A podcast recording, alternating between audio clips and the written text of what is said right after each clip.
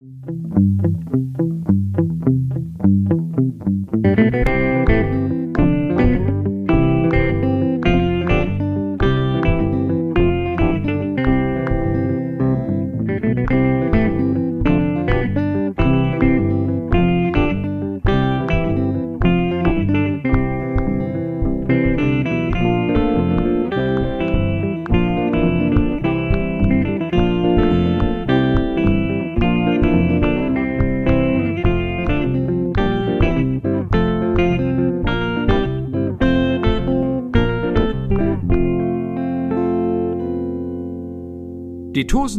Hollywood-Schaukel, der TKKG-Podcast. Thomas, wir besprechen endlich diese Folge, die wir so lange angeteased haben. Du hast immer mal wieder so kleine Insider-Gags gedroppt in unseren Folgen, die unsere Hörer gar nicht verstehen hätten können. Und jetzt endlich wird alles ans Licht gebracht. Ja, da waren auch Sachen bei, die auch rausgeschnitten wurden, weil wir schon immer wieder mal zwischendurch gesagt haben, oh, die müssen wir jetzt endlich mal machen, die Folge. Ich gebe gleich ein paar Sachen zu. Ja, es ist eine Anna-Folge, die wir heute hören. Ja, es ist eine Folge, die du dir gewünscht hast. Ich hänge sehr, was, was, was, was so wieder schon das Verbrechen oder, oder die Motive der Täter angeht. Gerade so in der letzten Hälfte, weil das ist, das ist wirklich auch schon wieder so eine Folge, wo ich irgendwann aufhöre zuzuhören. Ich gebe es zu. Also ich kann immer noch nicht so ganz das Ende zusammenfassen. Außer dass Tim natürlich am Ende obsiegt, aber mehr weiß ich auch nicht. Na gut. Aber obwohl es meine Folge ist, wolltest du ja eigentlich schon gerne, dass wir die besprechen. Also du hast oft gesagt, Anna, jetzt mach dann doch endlich mal die Bumerang-Folge. Ja, aber eigentlich nur wegen der Story, die wir damit verbinden. Unsere private Story. ja. Weil ich sag nur, guck mal, Millionenpferd wollte ich auch nur besprechen wegen Beppo. Wie kann man nur Beppo heißen? ja gut, die meisten Sachen wolltest du eigentlich nur besprechen wegen äh, einem Zitat oder so. Ja, okay, dann sollte man vielleicht wirklich mal das Konzept überändern, dass man vielleicht manche Folgen nur ganz kurz mal umreißt und nicht komplett wiedergibt, wenn man eigentlich nur so zwei, drei Aspekte der Folge gut findet. Das stimmt eigentlich. Eigentlich könnte man sowas mal machen, oder? So wie, so wie wir es gemacht haben bei TKKG Junior, dass wir so vier Folgen so im Schnelldurchlauf und dann nur die Highlights von der Folge. Und wenn wir irgendwie so ein paar Folgen haben, wo wir sagen, na ja, die finden wir jetzt nicht so gut, aber da war jetzt eine Sache witzig, dann könnte man natürlich sagen, okay, wir machen heute mal eine Schnelldurchlauffolge, irgendwie so vier Folgen, oder vielleicht ist vier ein bisschen viel, aber vielleicht so zwei oder so. Drei.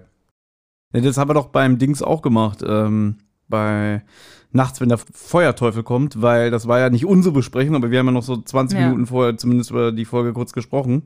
Das könnte man eigentlich mal wirklich machen. Dann hätten wir uns das alles mit Millionen, Millionenwert, ich kann heute auch nicht mehr sprechen, erspart.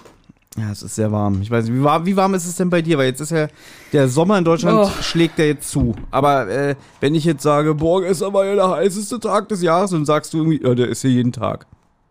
Ja, es ist im Moment wirklich sehr, sehr heiß.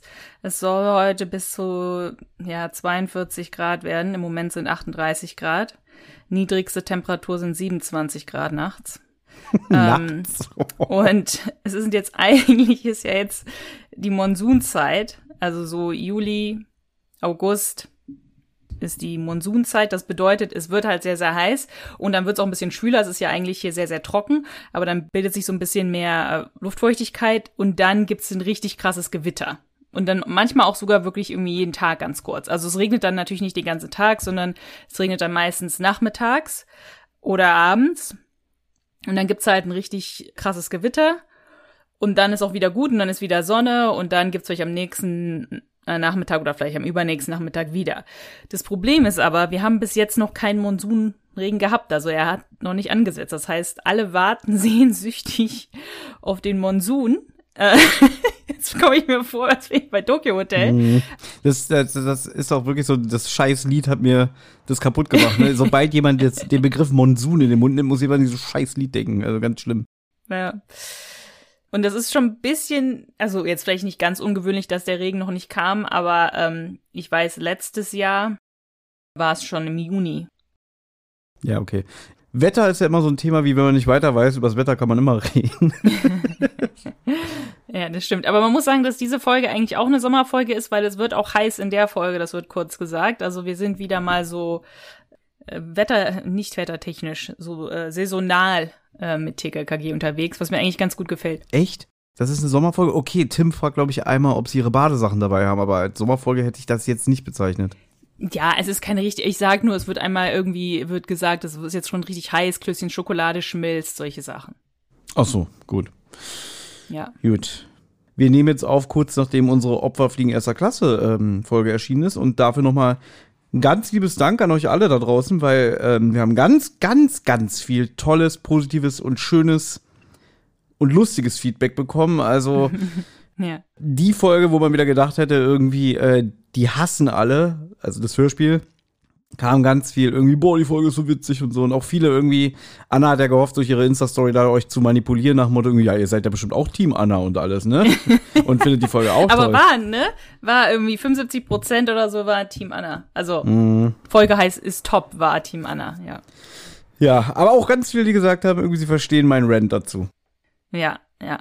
Aber ja, war eine sehr witzige, äh, war sehr witziges Feedback oder sehr nettes Feedback, haben wir uns, haben wir uns sehr, sehr gefreut. Ja, also mal sehen, mal sehen, wie es hier nach der Folge ist. Na, mal gucken. Ja, gut, Anna hat schon gesagt, wir mal sehen, wie es nach dieser Folge ist, die da den schönen Namen trägt. Raubzug mit Bumerang, wenn man das Hörspiel besitzt. Wenn man das Buch besitzt, heißt das Raubzug mit dem Bumerang. Ist das nicht ein schöner Fun-Fact? Super, ne? Es gibt Leute, die würden da jetzt äh, 20 Minuten drüber reden, warum das der, warum der Unterschied ist. Ja, aber die sind zum Glück nicht da. Wir, wir sind ja hier unter uns, ne? Ich würde nur hinzufügen, dass es sich um Buch Nummer 99 handelt, veröffentlicht im Jahre 2003. Und das Hörspiel trägt die schöne Zahl 138, veröffentlicht am 1. September 2003 mit einer Länge von ca. 53 Minuten. Und der Autor ist, wie sollte es anders sein, schon bei dem Titel Stefan Wolf. Korrekt. Korrekt. Ich habe hier noch ein paar Trivia-Fakten. Erster Trivia-Fakt. Anna hat das Buch gelesen. Vielen Dank dafür. ich hätte es nicht ertragen. Ist ja auch meine Folge gewesen. Ja, eben. Tim gibt in diesem Buch einem schwachen jüngeren Schüler privat Kampfsportunterricht. Im Buch. Ja, ja, ich habe gesagt im Buch. Ja. Ist es auch eine spannende Szene oder so irgendwie, ja, passiert halt. Nee, das ist keine spannende Szene. Gut. Das ist keine Szene, das wird nur erzählt. Es geht um diesen Jungen, aber Ah, okay. Dann habe ich natürlich auch ein bisschen auf der TKKG-Site gelesen und äh, möchte hier gerne ein schönes Zitat von Hauke anbringen, der nämlich in seiner Rezension zum Buch geschrieben hat. Gangster-Szenen gibt es nur wenige. So sollte es immer sein. aber der mag doch Gangster-Szenen, der Hauke. Mm, Das ist doch der, der meint, magst du nicht auch Columbo?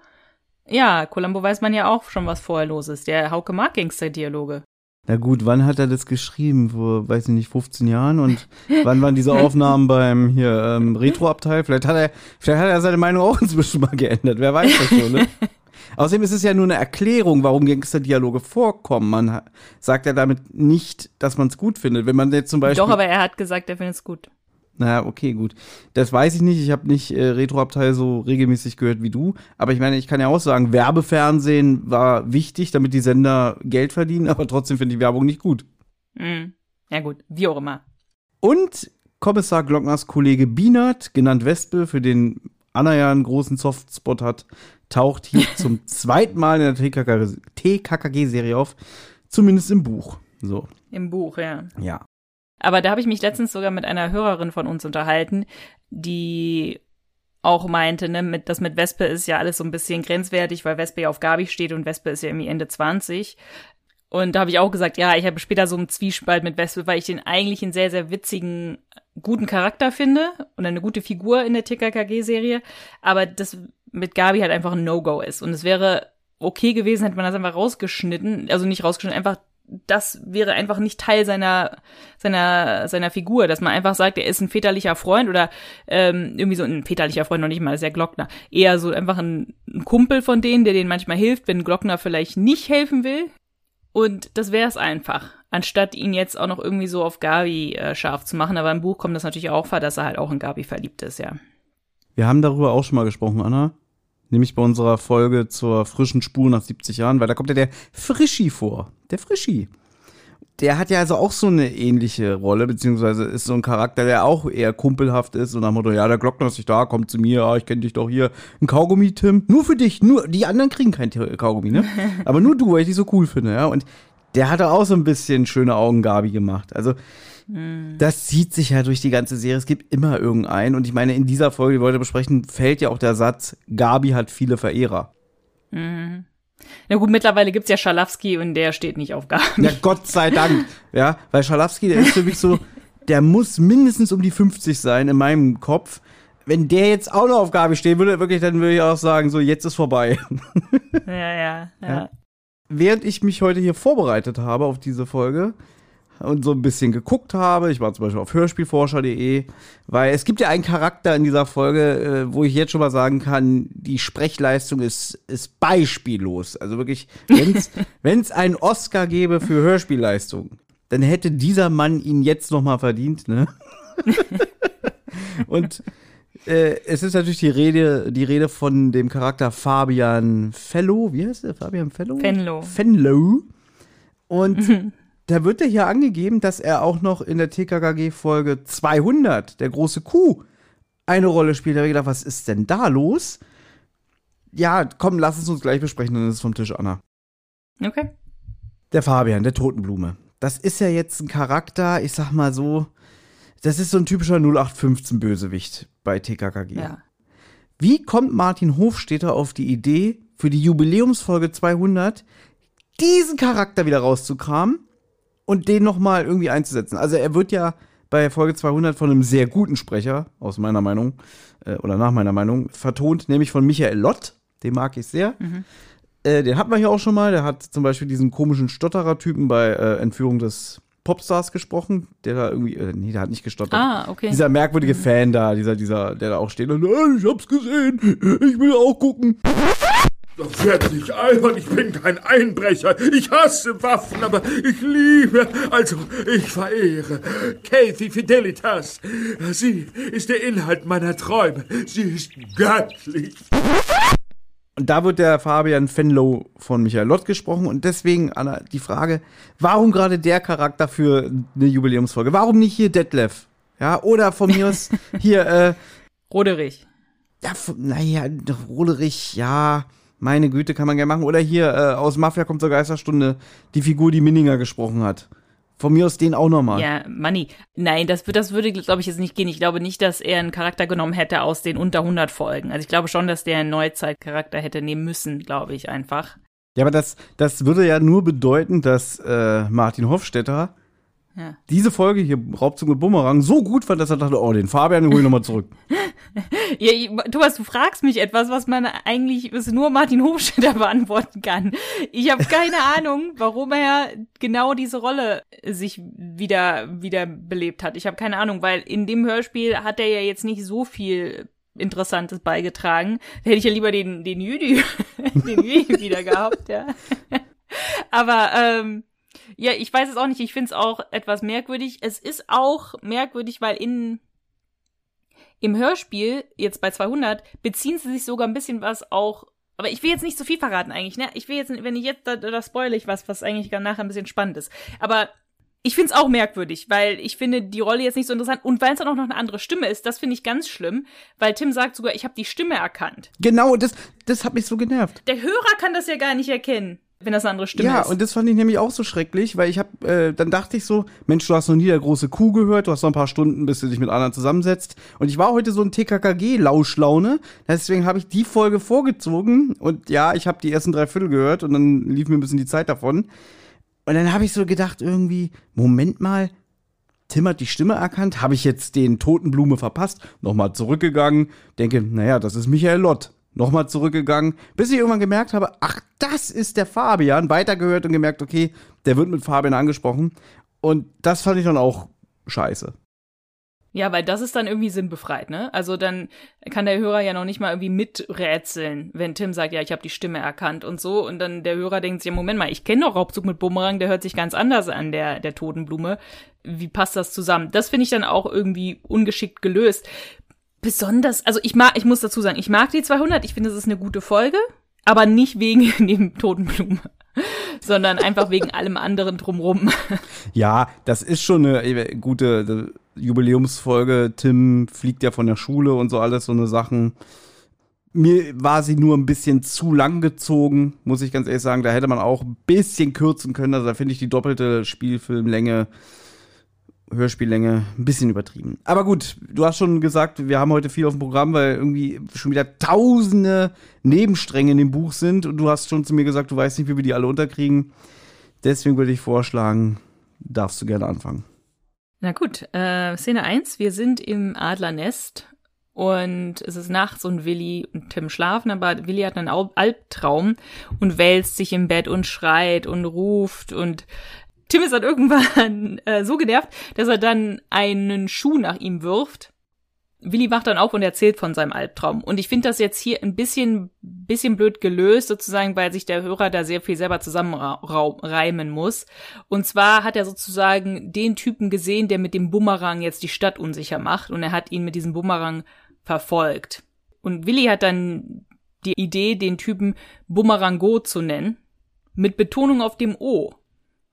Willi meint dann so, ja, dass es halt dann nur ein Täter ist, obwohl Tim halt meint, nee, wir denken aber, es sind zwei Täter oder Glockner denkt, es sind zwei Täter. Also wir wissen sozusagen, es gibt irgendwie so einen Typen in der, in der Stadt, der Leute mit einem Bumerang attackiert und vielleicht auch ausraubt, das ist unklar.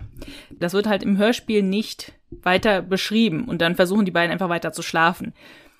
Im Buch wird's ein kleines bisschen besser beschrieben, ja, und zwar steht dann da, es war einfach irre, was da seit ein paar Monaten abgezogen wird. Überfälle zu jeder Tages- und Nachtzeit. Gleichsam überall in der Millionenstadt, in nächtlichen Straßen, im helllichten Park, im nahen Wald, an Sportanlagen. Der Bumerang traf seine Opfer von hinten. Viele wurden ernstlich verletzt. Viele wurden beraubt. Viele, aber nicht allen, wurde mit schmierigem Fettstift das Wort Rache auf den Rücken geschrieben. So, das sind ein paar mehr Infos zu den Bumerang-Überfällen, äh, was nachher noch, noch wichtig wird auch. Hm. Ja, hier, äh, was die Inszenierung angeht, äh, da würde ich jetzt mal auch sagen, ist ja schön, dass es im Adlernest startet. Es hat mich ein bisschen erinnert an hier das leere Grab im Moor, was ja auch damit anfängt, dass Tarzan Tim genervt ist und Willi wecken muss. Da ist natürlich ein bisschen anders die Ausgangslage. Ja, das ist ja wieder so eine Art Exposition, was dann hier gemacht wird. Wir erfahren ja aus den Mündern von Tim und Willi, was in der Stadt abgeht. Aber weißt du, ich reg mich ja immer so gerne auf, irgendwie, äh, ja, lass es doch TKKG schildern oder lass es doch TKKG passieren.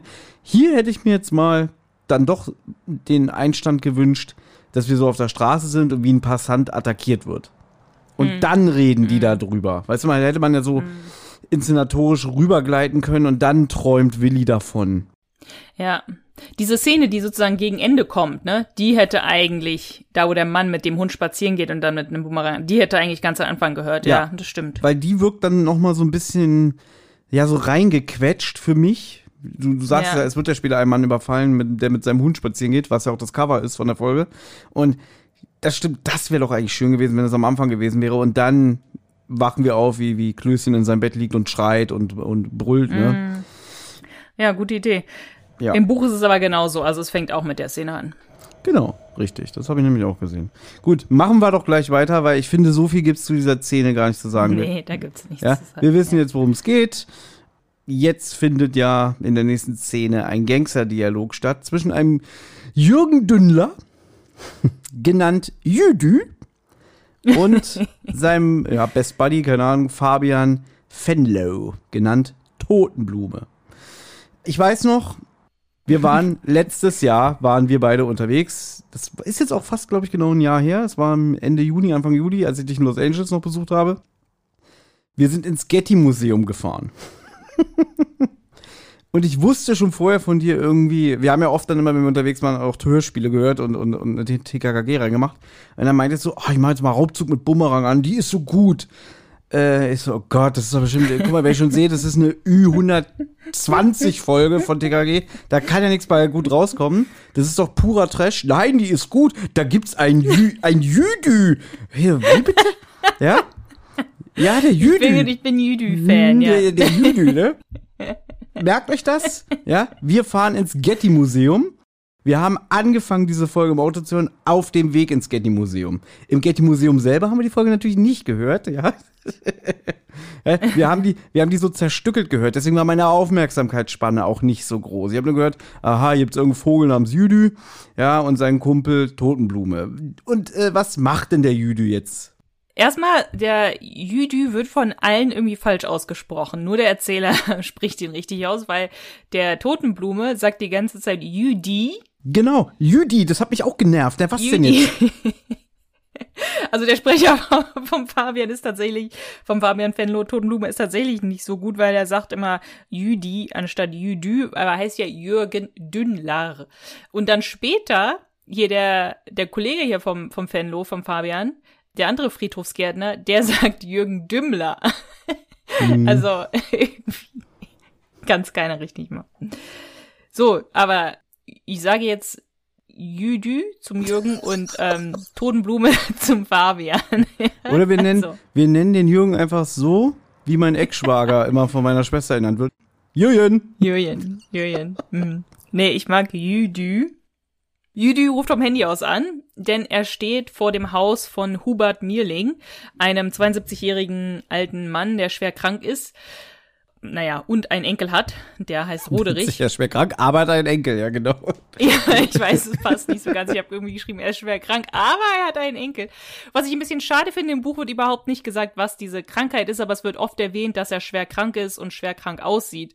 Was genau für eine Krankheit hat, weiß man nicht. Ja, ja, aber das wird so schön ausgemalt irgendwie. Ja, der ist 72 und dem siehst du schon vom Weiden an, dass er es bald geschafft hat. Hier, hier Totenblume, ja, der gehört zu deinem Klientel. Du kannst schon mal das Loch für den graben oder so. Nee, der ist ja, der ist Friedhofsgärtner, muss man dazu sagen.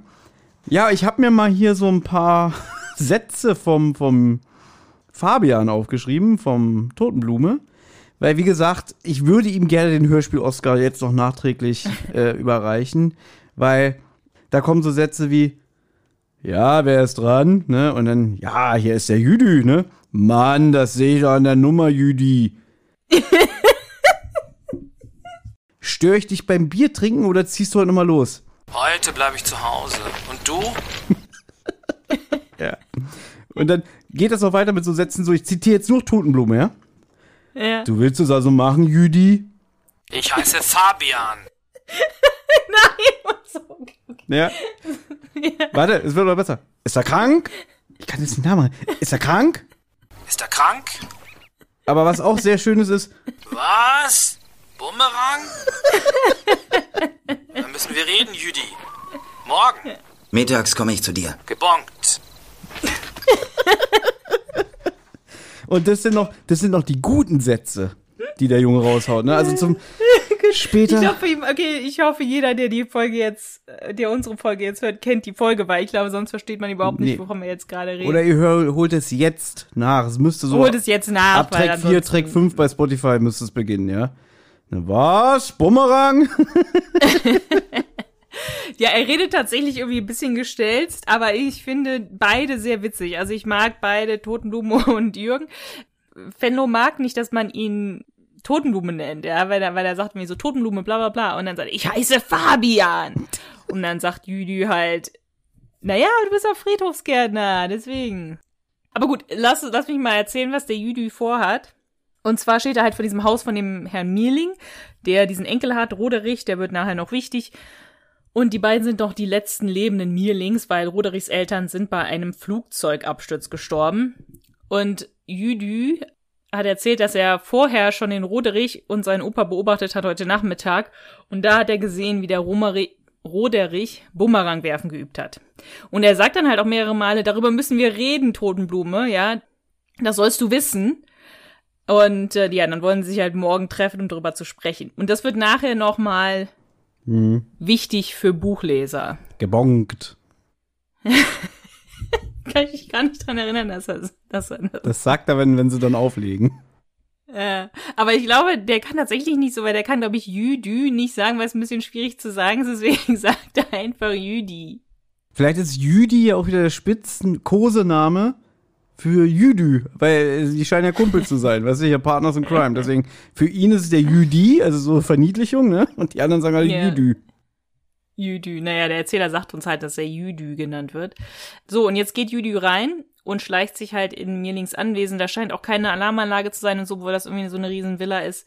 Und dann geht er einfach irgendwie, ich weiß gar nicht, wie er es macht, aber irgendwie bricht er lautlos ein und steigt dann in das Zimmer vom, vom Opa Mirling, hält ihm eine Waffe an die Schläfe und erzählt ihm jetzt, was er will.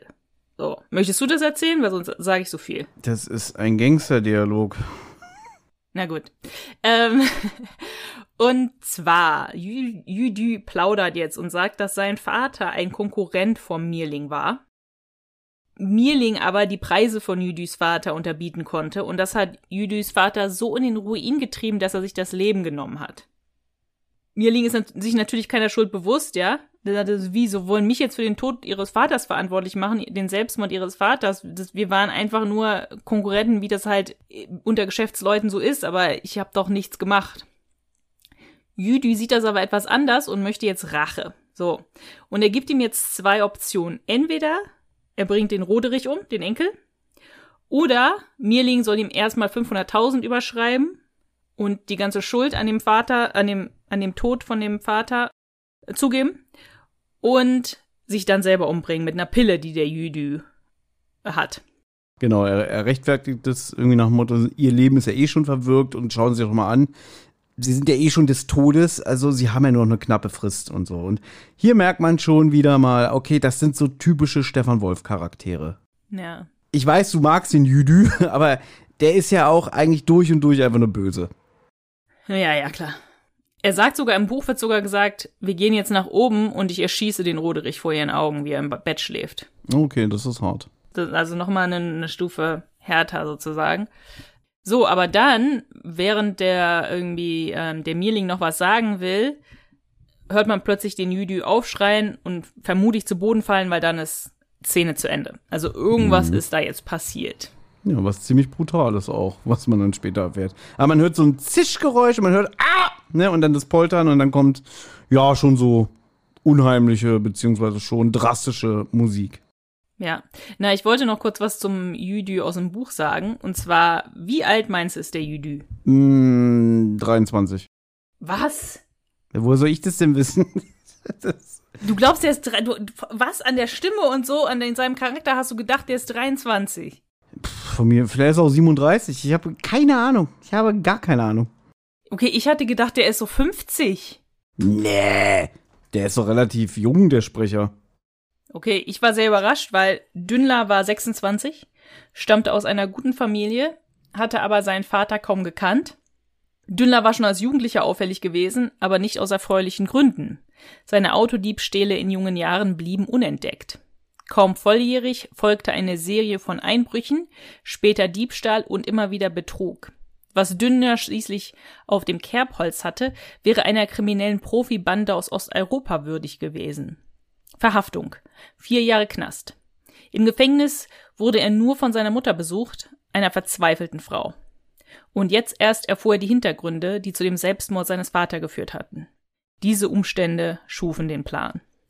Das ist das Einzige, was man über Dünlas, über Jüdüs ähm, Vergangenheit weiß äh, oder erfährt. Äh, das fand ich ein bisschen schade im Buch, weil ich hätte mir gewünscht, anstatt diesen Handlungsstrang, den ich nachher erzähle, hätte ich mir sogar lieber gewünscht, irgendwelche Rückblicke in Jüdis Vergangenheit, die dazu führen, dass er zum Beispiel im Gefängnis war oder so, oder diesen Selbstmord von dem Vater.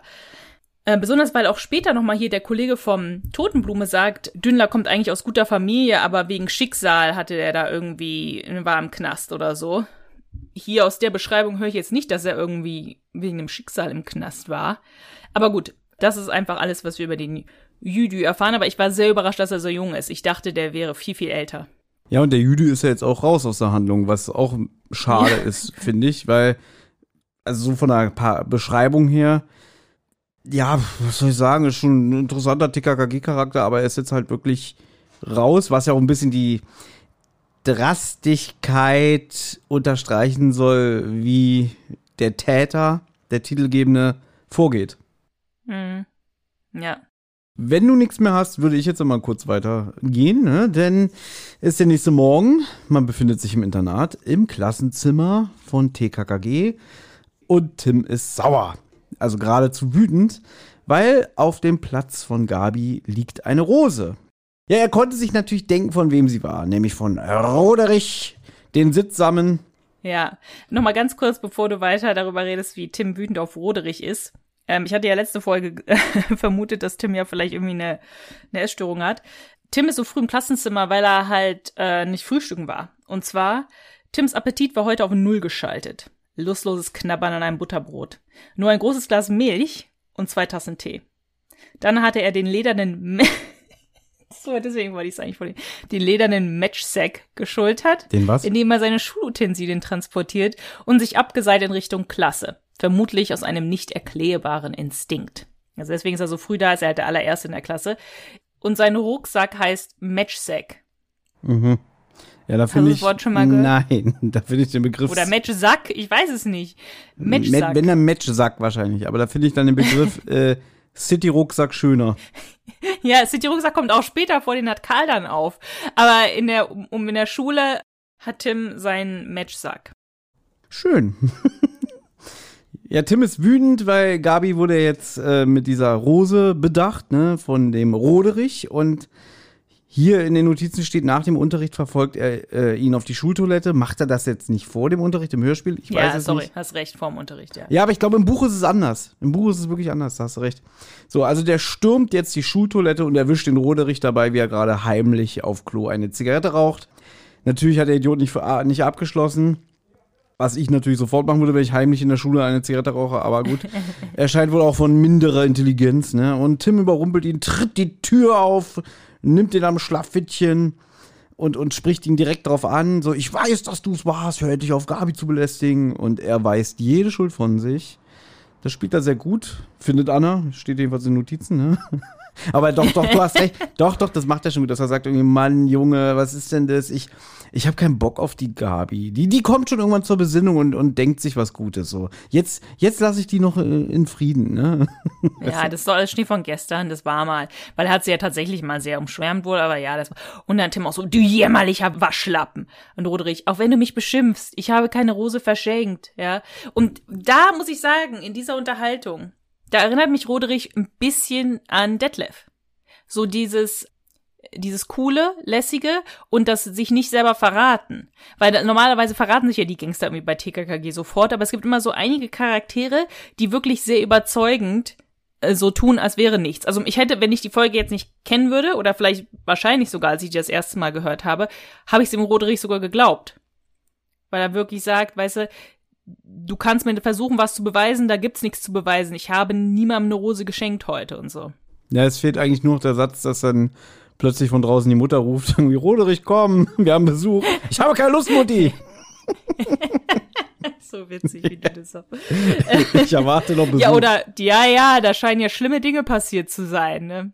Siehst du, Detlef wäre für Folge 200 ein super Gegner nochmal gewesen, Ja, ne? super. Den nochmal natürlich, klar. Das wäre Ne? natürlich der Hammer gewesen. Es wurde Totenblume, aber wenigstens wurde, wurde da von Michael Lotz gesprochen, das finde ich schon mal gut. Ja, genau, also die enden halt nicht so positiv, beziehungsweise Roderich sehr cool. Jetzt geht's zurück ins Klassenzimmer. TKKG sprechen über Roderich und die Rose. Gabi ist tatsächlich kein Fan von Roderich. Also gibt's ja auch wirklich selten. So, äh, muss man ja auch wirklich mal fairerweise sagen, dass sie selten sagt irgendwie, ja, wieso, der ist doch eigentlich ganz süß oder so, ne? Also, das gibt's doch nur bei dieser komischen Folge, ich glaube, Diamante Bauch der Cobra, wo sie auf diesen Amerikaner steht. Stimmt, ja, ja. Den magst du, ja. Nee, da ist sie so ekelhaft in der Folge. genau. Ja, sie mag tatsächlich, also im Buch äh, wird sogar gesagt, ähm, er hat ihr irgendwie ein teures Parfüm geschenkt, das hat sie dann äh, weggeworfen. Das haben sich dann andere Schüler geschnappt, also irgendeine andere Schülerin hat es dann aus dem Müll gefischt. Dann hat er ihr noch irgendwelche Pralinen geschenkt, die hat sie auch weggeworfen. Die hat dann irgendwie ein anderes, also sehr viel Bodyshaming in der Folge, irgendwie so ein dickes Mädchen sich geschnappt, noch kam Klößchen zuvor und so weiter und so fort. Sehr viele Liebesbriefe, also hat sie wirklich extrem mit Geschenken äh, behäuft. Aber Gabi hat's halt immer extrem abgewiesen. Na, okay. Ja. Jetzt begutachtet der gute Karl die Rose und denkt sich auch, Leute, das ist die Rose namens Liebeswahn. Erzählt, wie oft die im Jahr blüht und so weiter. Äh, irgendwie am Ende ihres Lebens ist sie komplett schwarz und er meint, dass sie nur von einem erfahrenen Rosenzüchter angepflanzt worden sein kann. Und TKKG wissen, dass der Opa vom Roderich, hier der, der, der Mierling, einen Rosengarten besitzt. Äh, die reden da so ein bisschen drüber alles und so weiter. Und jetzt fällt Gabi ein, äh, ja, ich habe übrigens, weil wir ja gerade über den Mealing sprechen, stellt euch mal folgende Situation vor. Und jetzt erzählt sie, Mensch, ich habe von Papa heute Morgen gehört am Frühstückstisch, ihr wisst ja, er bringt selten Arbeitsthemen mit nach Hause, ne? Ja. Ja, Aber der kam gerade vom Nachtdienst. da hat er mal Lust gehabt, mal ein bisschen von der Arbeit zu erzählen. Macht er ja sonst nie, ne? Also, die, Ja, er trennt berufliches und privates. ja. trennt beruflich und privates, ne? Deswegen, äh, ja, dass in der Villa vom Mierling letzte Nacht eingebrochen worden ist. Das wissen wir schon, wir haben es ja miterlebt als Hörer. Jetzt erzählt Gabi, dass Opa Mierling den Einbrecher mit seinem Krückstock ins Genick schlagen konnte und ihm den Genickwirbel brechen konnte. Also hört genau zu. Der Genickwirbel wurde gebrochen, eigentlich durch den Bumerang. Das wissen wir als Hörer, ne? Ja, als Hörer wissen wir nicht, was passiert ist, aber egal. Ja gut, ja. wir können es uns denken anhand des Titels und dieses Swosh-Geräusch, aber vielleicht gut, wir wissen es jetzt, wir hören das Hörspiel zum ersten Mal und es wird jetzt gesagt, dass der Jüdü einen Schlag ins Genick bekommen hatte, der Genickwirbel wurde gebrochen. Gabi macht auch so ein bisschen so, der liegt im Koma, der wird wahrscheinlich nie wie, wieder gesund, das wissen die Ärzte nicht. Und jetzt spulen wir nochmal zurück. Anna und ich kommen aus dem Getty-Museum und machen wieder dieses Hörspiel an und ich höre gelangweilt so nebenbei zu und alles, ne? Und denk so, war so, so eine scheiß Ü100 TKKG. Und dann höre ich irgendwann so von Gabi so nebenbei, ja, und dann wurde ihm ins Genick gehauen, der Genickwirbel wurde gebrochen. Und da hat ihn der Alte mit seinem schweren Krückstock ins Genick geschlagen. Dünnlers Genickwirbel ist gebrochen. Der Mann ist gelähmt und hm, zurzeit liegt er sogar im Koma. Aber wie der gesund wird, ist ungewiss.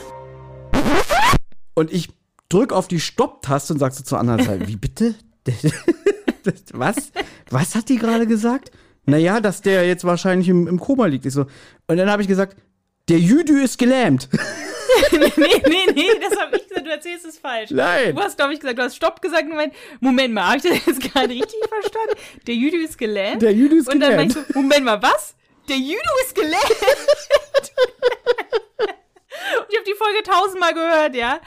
Und, Stimmt, ähm, du, du hast es überhaupt nicht mitbekommen. Du, Ich habe es überhaupt nie mitbekommen. Ja, aber jetzt, jetzt will ich mal kurz erklären, warum ich das nie mitbekommen habe. Weil du hast ja auch so ne, nebenbei so gehört und dann auf einmal irgendwie so, ja, er ist gelähmt und liegt im Moment im, im Koma und so und dann hast du Pause, Moment mal, was ist jetzt hier gerade passiert? Der Jüdi ist gelähmt. Und dann ich, halt wirklich so total laut. Ich so, was? Der Jüdi ist gelähmt? Und das fanden wir in der Situation sehr, sehr lustig. Jetzt im Nachhinein ist es vielleicht nicht mehr so witzig, muss man vielleicht dabei gewesen sein Ich find's immer noch witzig. zu meiner Verteidigung, ja, dass ich das nie mitbekommen habe, weil Gabi das halt wirklich so, ach, so mir nichts, dir nicht so erzählt. Ja, ja, das ist, ist dem aber um die Ohren geflogen hier der Einbruch und sowas. Ähm, ja, mal, das hat er nun davon. So. Wenn man das halt nicht so richtig, nicht richtig aufpasst, wirkt das so wie, naja, sowas Schlimmes ist nicht passiert, weil Gabi darüber so redet wie, na, der hat ein bisschen was auf die Finger bekommen, ne? Ja, aber nochmal, Anna, ich höre die Folge zum ersten Mal und ich höre sie gelangweilt, während ich äh, auf den Pazifik rausgucke und denk so, wie bitte? Und ich frage dich so, der Jüdi ist gelähmt? Und du so, was? Spul mal nochmal zurück. Stimmt. Ich habe die Folge tausendmal gehört, das fällt mir zum ersten Mal auf. Das ist viel trauriger, ja? Der Jüdi ist gelähmt. Ich muss sagen, ich fand's dann auch traurig, dass der Jüdi gelähmt war. Ja. Oder gelähmt ist. Ja, der wird nie wieder laufen. Und jetzt kommen wir, ich weiß nicht, wie es im Buch ist, aber im Hörspiel erfahren wir nicht, was aus dem Jüdi wird. Es wird am Ende nicht aufgelöst, was auch untypisch ist, weil am Ende wird immer irgendwie noch gesagt, irgendwie, ach ja, und gute Nachricht, der Jüdi ist aufgewacht, er kann auch wieder gehen und haha, jetzt kann er aber auch seine Haftstrafe antreten. Hihi. Und es wird nicht aufgelöst. Das heißt, der dämmert bis heute im Krankenhaus rum, wird durch die Schnabeltasse ernährt oder was weiß ich, ja. weil er einen Bumerang ins Genick bekommen hat. Was? Bumerang? Eine schöne Szene, ja. Der Jüdü ist gelähmt. Aber ich, weiß, ja, ich, ich wollte, habe eben noch gesagt, ich habe ja gar keine drei Worte, aber ich habe doch meine drei Worte natürlich. Es können gar keine Ich glaube, heute haben wir beide unsere drei Worte, ja. Hier, ich zück schon mal den Joker, ja. Äh, ja. Gut, ab jetzt interessiert mich die Folge auch nicht mehr, ja. Ich verbinde nur noch diese lustige Anekdote und der Rest ist mir scheißegal. Ja, aber ich muss dann sagen, so, weil irgendwie so, was ich schade finde daran, ist, der Jüdü halt auch gelähmt ist, weil man, weil ich eigentlich fand, das war eigentlich so ein bisschen, ich weiß nicht, ob ich jetzt sagen will, interessanter Gangster ist, weil ich ein bisschen zu viel gesagt, aber ich finde es ein bisschen schade, dass es dann halt auch nicht mehr irgendwie so eine Interaktion zwischen ihm und Totenblume geben kann. Also, ich finde es ein bisschen drastische Konsequenzen für den Jüdü. Obwohl es natürlich äh, geisteskrank ist. Warum habe ich Mitleid mit dem Jüdü? Der wollte entweder den Roderich oder den Mirling umbringen. Ja, also äh, bräuchte ich eigentlich kein Mitleid mit ihm haben, aber habe ich ein bisschen. Ich habe jetzt langsam auch durch diesen Podcast erfahren, du stehst ja schon so auf diesen Trash, muss man ja sagen, Ja. weil für mich ist es absolute Trash-Folge. Und dass du anscheinend so ein Fable hast für so komische Gangster in, in, in TKKG-Folgen. Ja. Beim Detlef kann ich es verstehen, beim Obermeier auch. Aber der Jüde, komm, das ist einfach nur ein Arsch. Nach Motto, hier, du nimmst jetzt diese Pille und überschreibst dir 500.000. Also gut, ist kein guter Mensch, natürlich. Und ich verstehe auch, wenn, wenn, wenn er jetzt wirklich dem, dem Mierling die Schuld gibt, dass sein Vater Selbstmord gemacht hat und so. Aber er ist ja dann kein Deut besser. Und das ist jetzt so dieses so, ja, ich meine, werden wir hier so manipuliert?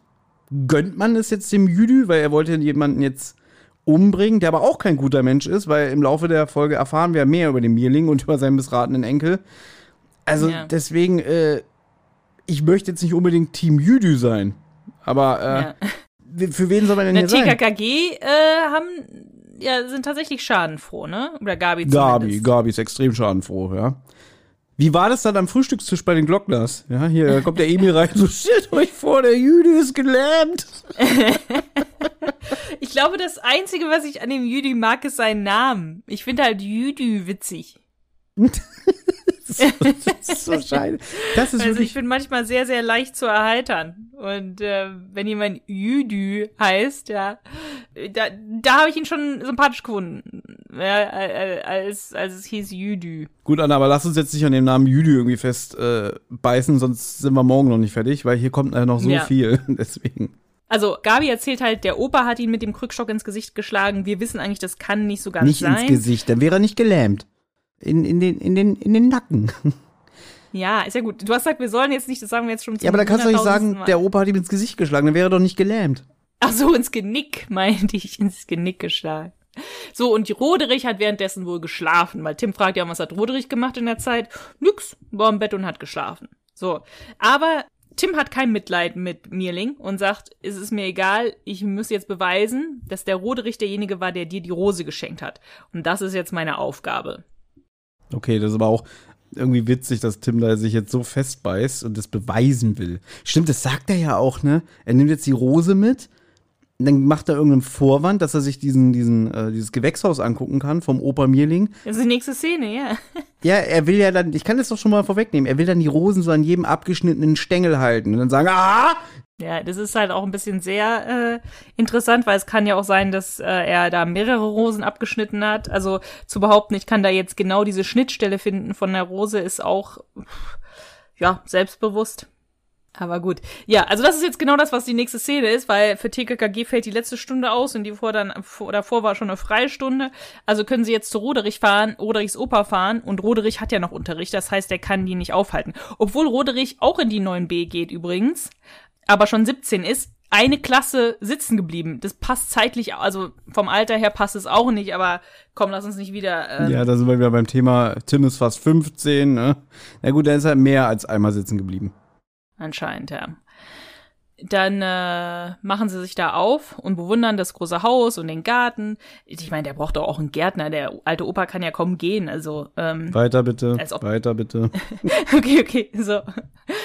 So, Willi isst jetzt seine Schokolade, aber es ist halt so ein richtig heißer Tag, das heißt, sie schmilzt dann sozusagen und es ist dann wie geschmolzener Kakao. Das ist eigentlich auch ein Oxymoron, also sagt man das doch, weil Kakao ist doch immer geschmolzen. Und will dann sein Schokopapier in den Mülleimer entsorgen, ja, und zwar in, die, in den Mülltonnen da bei Mierling. Und dann findet er im Müll einen Bumerang. Und den begutachten TKKG jetzt. Und Karl, der Computer, erklärt jetzt erstmal lang und breit, wie ein Bumerang funktioniert. Im Buch ist es nochmal detaillierter. Aber Tim meint, okay, es kann aber nicht der Bumerang sein, mit dem Leute niedergeschlagen werden. Dafür ist er zu leicht. So, und jetzt finde ich sehr schön. Gabi sagt, naja, vielleicht besitzen die Täter ein schwereres Gerät.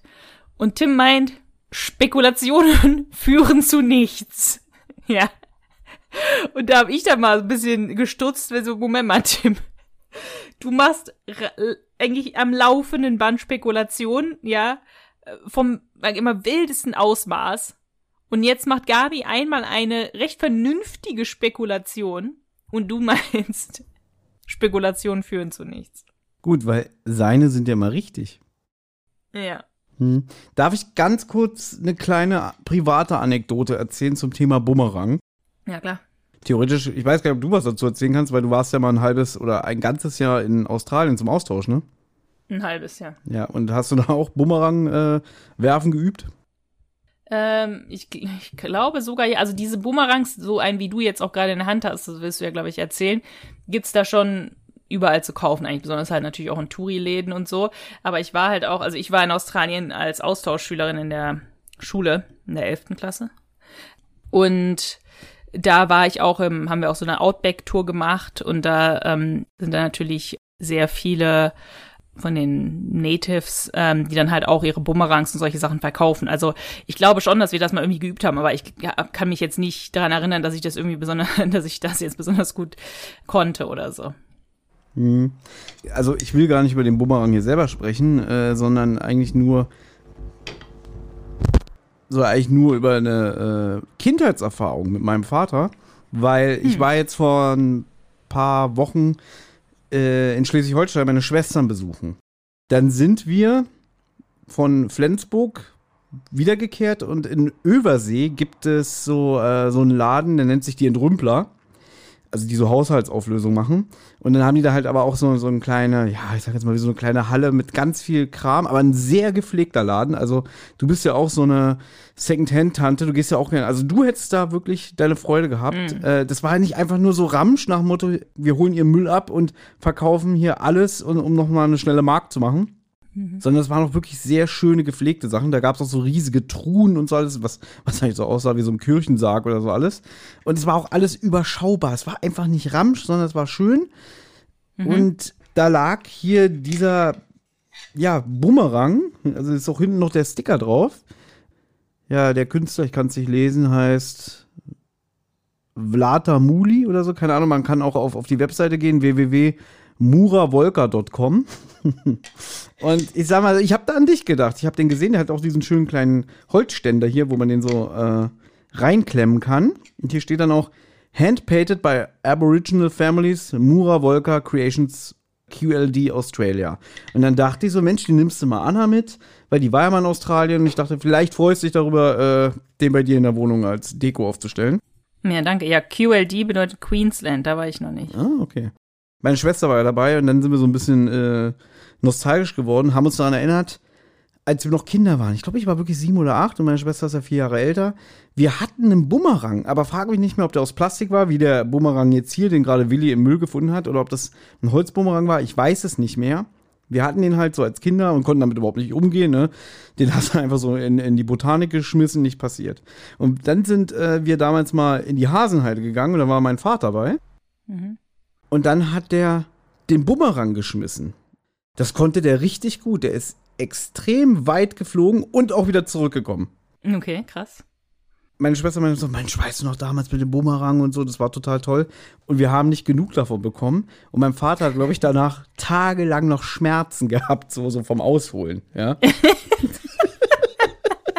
Weil der war jetzt, sag mal so, mein Vater war jetzt nicht der, ich will nicht sagen, nicht der sportlichste, der ist im Sommer immer sehr, sehr viel Rad gefahren, ja. Deswegen, der hat auch immer so Gags gemacht, du musst dir vorstellen, mein Vater der hatte immer so tiefbraune Arme und er hat immer den Gag gemacht, irgendwie, ja, ich habe gerade wieder die Toiletten gereinigt. Ja, so. Oh Gott. Dass er die Kloake sauber gemacht hat. Und wenn der sich dann umgezogen hat, hast du darunter den käseweißen Körper gesehen. Aber die Beine und die Arme waren tiefbraun und so, aber der hat jetzt nicht so anderen Sport noch gemacht oder so. Ich glaube, der war mal, als er noch ein jugendlicher, äh, junger Erwachsener war, hat er Fußball gespielt und so. Der hatte wohl danach noch tagelang Schmerzen von diesem, von diesem Aber Ausholen. wie, aber woher kannte der das denn? Also wie, wieso kannte, wieso konnte der das so gut? Wo hat das er das gelernt? Weiß ich nicht. Ich glaube, war einfach Instinkt irgendwie so nach Motto. Ich, ich weiß es nicht. Also gegoogelt hat das nicht, weil das war ungefähr 1990. ich habe keine Ahnung. Witzig. Ja, ähm, als du gerade da vorgelesen hast, welche Familie diesen, diesen Bumerang gemalt hat und so, im Outback, das war immer ganz witzig, die, als dann die immer so ihre Sachen verkauft haben. Also die haben auch total schöne ähm, so Taschen und so verkauft. Die machen immer so eine Kunsttechnik mit so, wo sie sozusagen so kleine Dots, so Kreise sozusagen oder so kleine Punkte, Punkte, Punkte ist das Wort, ähm, mit so Punkten halt so ein Muster oder so machen Und dann das halt auf so Taschen drucken und sowas. Da habe ich mal so eine Tasche gekauft, so eine schöne mit so aus so äh, aus so Punkten, so ein äh, so ein Design. Aber was witzig ist, die machen immer ganz witzige Preise. Die machen immer so Preise so wie 33, 33 oder irgendwie, ähm, weiß ich jetzt nicht, irgendwie 79, äh, 97 oder so. Also die haben immer so nicht, die haben nicht so klassische Preise wie irgendwie 5,95 oder 4,99 oder so. Die hatten es immer so ein bisschen so merkwürdige Zahlen. Das war immer ganz witzig. Das Problem ist, ich könnte jetzt was sagen, weil ich habe ja nicht nur diesen Bumerang gekauft, sondern noch zwei DVD-Boxen von Twilight Zone Okay. und zwei lustige Taschenbücher. Okay. Äh, Ja, wenn, wenn ich es jetzt sage, wirst du lachen, aber wirst du sagen, so, ja toll, äh, jetzt weiß ich, was du dafür bezahlt hast, inklusive dem Bumerang. Irgendwie 1,99 oder so. Naja, pass auf. Wie gesagt, so zwei lustige Taschenbücher, richtig gut in äh, Qualität, deswegen sage ich ja, der Laden war nicht gammelig. Dann so zwei DVD-Boxen, so Twilight Zone Season 2, äh, einmal von der 1960er-Serie und einmal von der 85er-Serie. Auch richtig guter Zustand, wo du bei eBay mindestens 20 Euro bezahlen würdest für so eine Box. Ja. Und dann noch den Bumerang. Und ich habe so mit 20 Euro gerechnet, mit allem zusammen. also da standen keine Preise dran. Da standen geile Preise dran. Ich pack das hin, die beiden Bücher, die beiden DVD-Boxen und den Bumerang. Und dann haben wir uns irgendwie so unterhalten, so, ja gut, naja gut, für alles zusammen 5 Euro, ne? ich so, was? Ja, ist doch super. Ja, ich habe mich, to- ich hab mich total gefreut. Ich habe ein super Schnäppchen gemacht, ja. Wie gesagt, Ja, ja. Die, äh, die Twilight Zone Boxen, die sind so scheiße teuer, weil die gibt's ja auch nicht mal im Handel und alles. Ich dachte allein für den, für den Bumerang will er vielleicht einen Zehner und ich habe mal geguckt, äh, was die online kosten, wenn, wenn ich jetzt ja. auf der Webseite bestellen würde. Ja. Also ich habe ein wunderschönes Schnäppchen gemacht an dem Tag. Ja, so super. Ja, so sollte es doch eigentlich sein, finde ich, in so Secondhand-Läden und sowas. Mich halt aufregt, ist, wenn sowas sauteuer ist, wo man sich denkt, okay, äh, das ist eigentlich nur Ramsch, ja, und du willst es eigentlich loswerden. Auch wenn Leute hier mal, ähm, auch wenn Leute hier so, äh, weißt du, so Garage-Sales machen oder so, ja, Sales, wo die einfach, sag ich mal, vor ihrer Haustür Sachen verkaufen, ne? Da war halt auch so eine Situation, da sind wir an so, mit so Freunden von mir, sind wir an so einem Haus vorbeigefahren, und wir halt mal kurz an, dann gucken wir mal da. Und dann war da halt so ein, so ein Blumentopf sozusagen, aber der sieht halt so aus wie so ein Ziegenbock, so, ne? Und der war aber jetzt auch nicht jetzt mehr, der hatte auch schon ein Loch und so, also der war jetzt nicht die beste Qua- Qualität. Und dann wollte ich ihn unbedingt haben. Also, dann kann ich auch ein Foto posten, ich liebe das Ding, wollte ich unbedingt haben. Und dann ähm, meinte ich ja, und ne, wie teuer oder so? 15 Dollar. Und ich guck die an.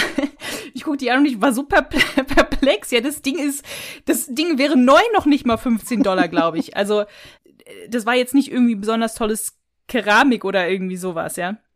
Und dann meinte ich so, ich habe fünf. Also ich hatte halt wirklich nur fünf Dollar halt in Cash, wo ich mir auch denke, das ist eigentlich schon viel, ja. Meine Freundin meinte so, es hätte alles umsonst sein müssen, das Zeug, ja. Und dann meinte sie, dann meinte sie, ja gut, muss ich mal eben meine Freundin fragen. Dann musste sie reingehen und erstmal ihre Partnerin fragen, wo meine Freundin und ich uns auch angeguckt haben, meine so, äh, jetzt für die Sachen, die sie da verkauft, halt so Ramsch, ja, vor der Haustür, muss sie jetzt noch erstmal ihre Partnerin fragen, dann nach fünf Minuten, also wirklich nach einer langen Zeit, kam sie wieder raus und meinte so, ja, ist okay. Oh Also Gott, ist das lustig. Ist das witzig. Witzig. Ich komme gleich wieder. Fünf Minuten später. Ja, machen wir. Oh Gott. okay. Weil da müsste man doch eigentlich so ein Verständnis haben untereinander, oder? Wenn man das jetzt macht äh, in der Partnerschaft oder so, egal, ne? Einfach irgendwie weg das Zeug. Also wir wollen es loswerden, ne? Aber ähm, Wegen, wegen 15 Dollar. Und dann wurde, ja, ich habe fünf. Ja, du, die will 10 Dollar weniger. Was, das ist aber ein Familienerbstück oder was weiß ich. ja, das war sicherlich kein Familienerbstück.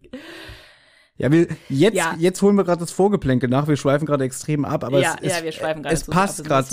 Hm, Weiß nicht. Ich möchte nur sagen, dass dieser Typ, der da an Übersee, ich glaube, die heißen die Rümpler oder so, da merkst du halt, der verdient eigentlich sein Geld durch das Entrümpeln. Und ich glaube, das meiste schmeißen die wahrscheinlich weg und die nehmen dann nur die, ja, die Perlen, sage ich jetzt mal, die wirklich im guten Zustand sind. Und ich meine, der nimmt hier für, für weiß ich nicht, ich habe ja schon gesagt, für einen Bumerang und zwei DVD-Boxen und so 5 Euro. Da merkst du, daran verdient er kein Geld. Ja.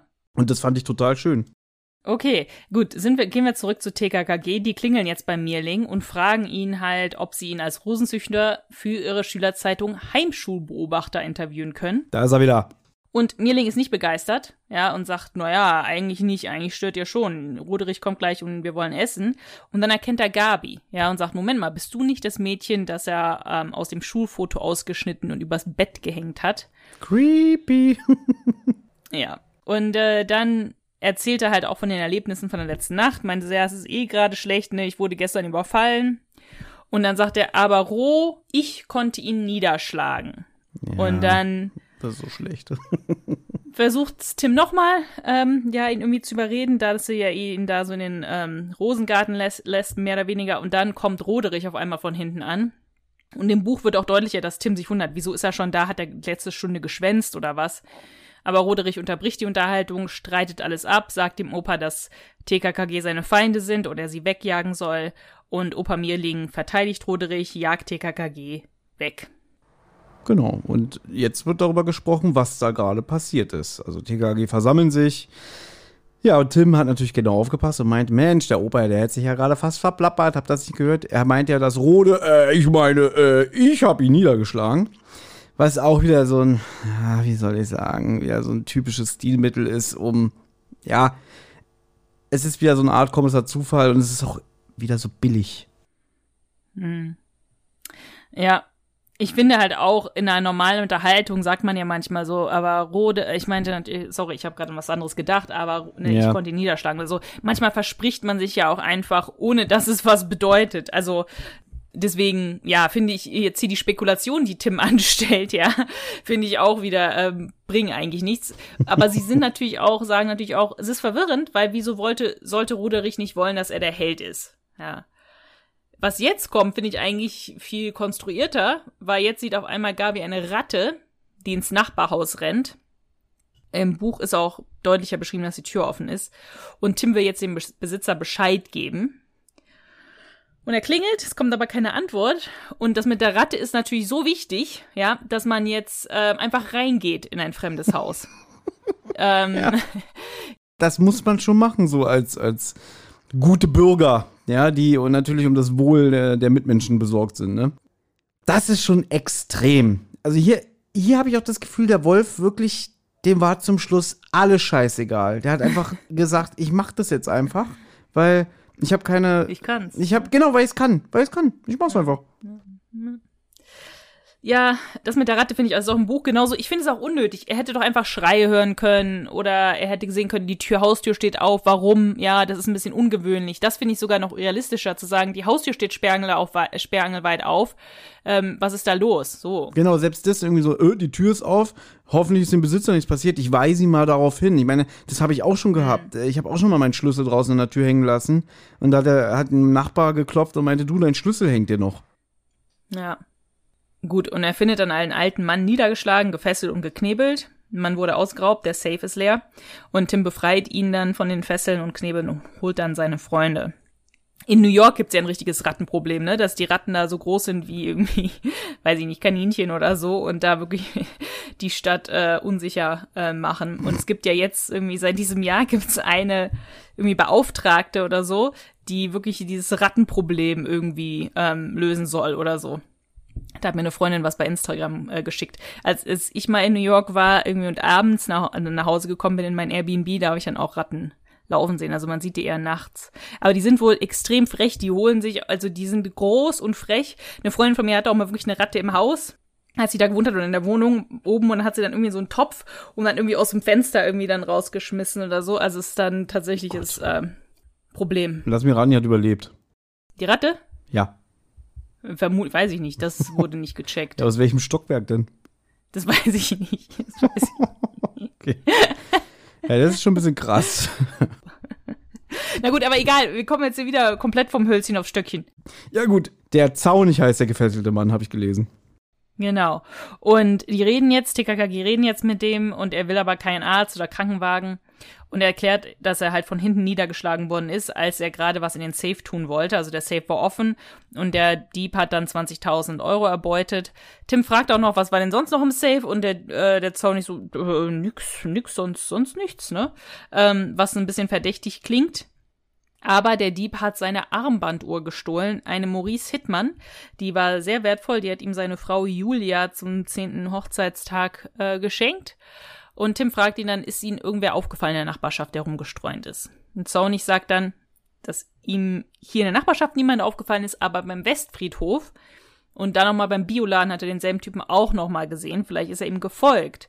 Und zwar ist das jemand, der einen grünen Pickup mit Pflanzenerde etc. und irgendwelchen Gartengeräten und sowas fährt. Und vielleicht ist er deswegen Friedhofsgärtner.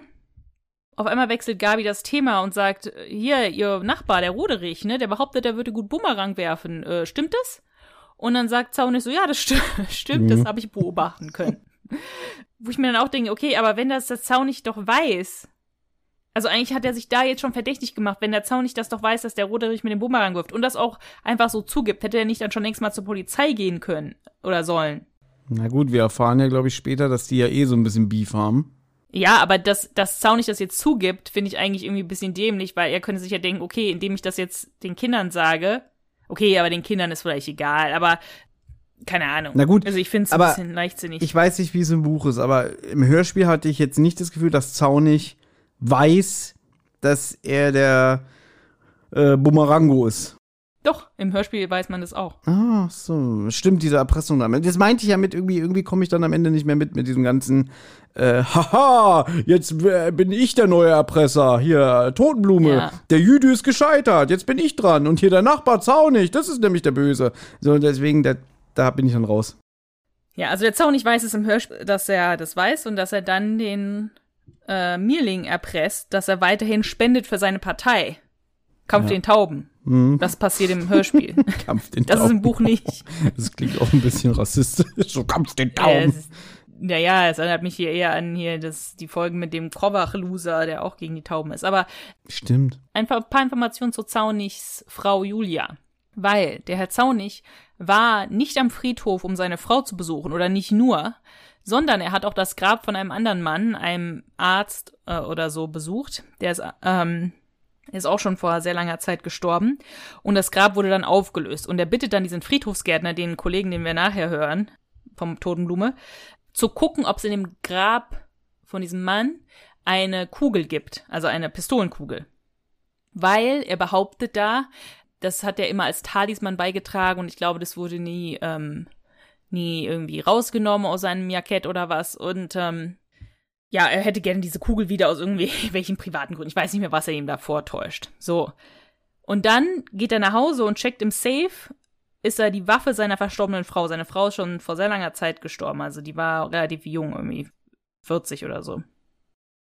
Dann stellt sich halt heraus, dass diese Kugel aus der Waffe von seiner Frau stammt. Und was also passiert ist damals, ist, dass Zaunigs Frau eine Affäre mit diesem Mann hatte. Und der aber, dieser Mann aber total viele Affären hatte. Also der hatte, äh, sie war nicht seine einzige Affäre. Und diese Frau vom Zaunig hat dann erstmal diesen Mann umgebracht, also ihren Lover. Und dann sich selber, indem sie diesen Autounfall, in dem sie verstorben ist, verursacht hat. Aber der Zaunig ist immer noch so verliebt, ne, also will überhaupt nicht das Andenken von Julia irgendwie in den Dreck ziehen. Er vergibt ihr das alles und so weiter. Deswegen wollte er halt nicht, dass das irgendwie mit der Kugel oder so rauskommt. Auf jeden Fall will er das Andenken von Julia weiterhin aufbewahren. Aber das ist eigentlich Zaunigs Geheimnis. Diese Kugel und die Waffe. Ja. Ich sehe, Thomas ist begeistert, gähnt wie, wie ein Biber. Aha. Hast du schon mal einen Biber gehen sehen? Ich nicht. Na gut, ich meine. Was hältst du von dieser Story? Ja, super, super. Also wirklich wieder so. Ich wollte gerade sagen, zum Glück gibt es André Minninger, denn der hat das nämlich alles schön fürs Hörspiel rausgestrichen. Da hat er sich wahrscheinlich gedacht, was würde H.G. Francis machen? Jetzt gehen's du. Das ist ja auch nicht nett. Ja. naja, okay, also ich finde ganz gut, dass das wieder nicht ins Hörspiel ja, reingekommen ist, weil es ist ja schon konfus genug. Na, ganz kurz, ich mache noch kurz die nächste Szene, weil dann kommt dann auch noch was im Buch, was damit zu tun hat. Nachdem die Polizei weg ist, klingelt dann bei Zaun nicht das Telefon und Totenblume ist am Apparat. Weil er hat nämlich Zaun nicht überfallen und erpresst ihn jetzt. Und zwar möchte er noch extra 80.000 Euro haben, weil er im Safe etwas gefunden hat, das Zaun nicht, ja, der Parteivorsitzender ist, bestimmt nicht an die Öffentlichkeit bringen will. Und dann blenden wir aus in die nächste Szene. Im Buch ist es so, dass ähm, Fenlo sagt, er hat diese Kugel gefunden aus der Waffe. Weil er hat den vorher am Grab von diesem Mann gesehen. Und deswegen hat er die Vermutung, er hat diesen Mann umgebracht. Zaunig korrigiert ihn da auch nicht, weil er eben das Andenken von Julia nicht ähm, in den Schmutz ziehen will oder so. Und er sagt dann halt auch irgendwie, ihre Frau ist doch auch an demselben Tag gestorben und so. Also ne, haben sie beide umgebracht oder sowas. Und ich weiß nicht mehr genau, was Zaunig sagt, aber es ist irrelevant, weil das ist auf jeden Fall die Erpressung, die im Buch stattfindet. Und im Hörspiel ist es ja ein bisschen anders, ist eine bisschen andere Erpressung. Gut, also kann man sagen, Zaunig ist genau das Gegenteil von Irene Flörchinger.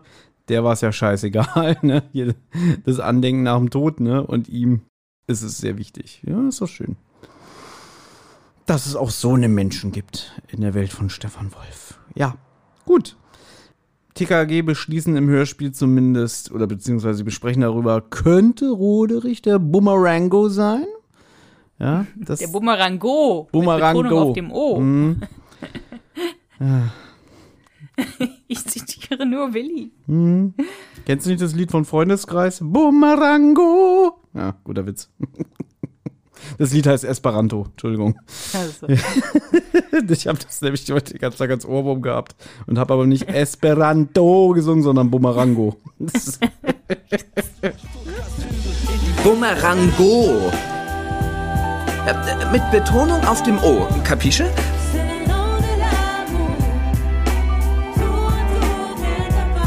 Bumerango. Klingt gut, ja? Hm? Ah, ja, jetzt will man zu dem Typen mit dem grünen Pickup, beziehungsweise man möchte ihn finden. Ja, also radeln sie zum Westfriedhof und dort treffen sie auf einen Friedhofsgärtner namens Geiermeier. Äh, ich meine, äh, der Name wird, glaube ich, gar nicht gesagt. Und fragen ihn nach dem grünen Pickup. Ich erspare mir jetzt die Frage, na, Anna, hast du ihn erkannt, weil du kannst ihn nicht erkannt haben.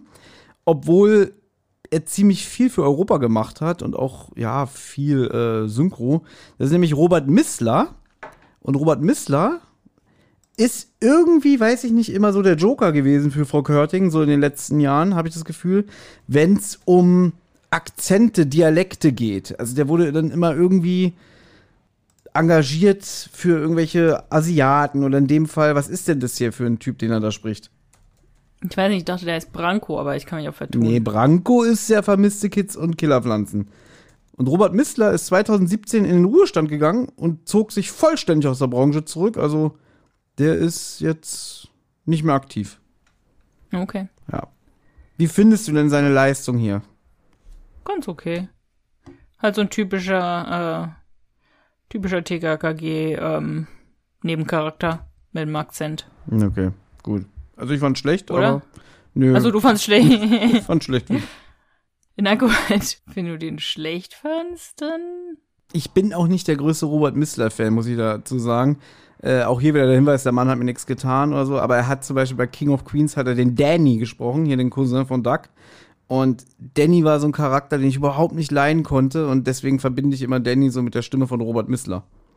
Aber fairerweise muss ich sagen, Robert Missler hat auch hier den Kumpel von Dr. House gesprochen. Äh, wie hieß der? Den mochte ich. Den mochte ich, den Kumpel von House. Wie hieß der denn? Oh, hab ich vergessen. Wilson. Wilson hat Robert Missler bei Dr. House Wilson, gesprochen. genau, ja. Der war gut. Den mochte ich. Ich glaube, der Name wird gar nicht gesagt, weil hier im Buch heißt er einfach nur Schwarzlocke. Weil er so aussieht. Stimmt, der ist auch so, äh, so italienisch, so, so, der sieht ein bisschen aus wie so Tim, ne? Ja, ja, ja. Der äh, trinkt auch Bier hier. Also, sie fragen dann bei ihm nach. Sie fragen halt sozusagen, ja, wir suchen jemanden mit diesem grünen Pickup. Und dann meint der Typ halt, ja, das ist wohl Fenlo, die Totenblume.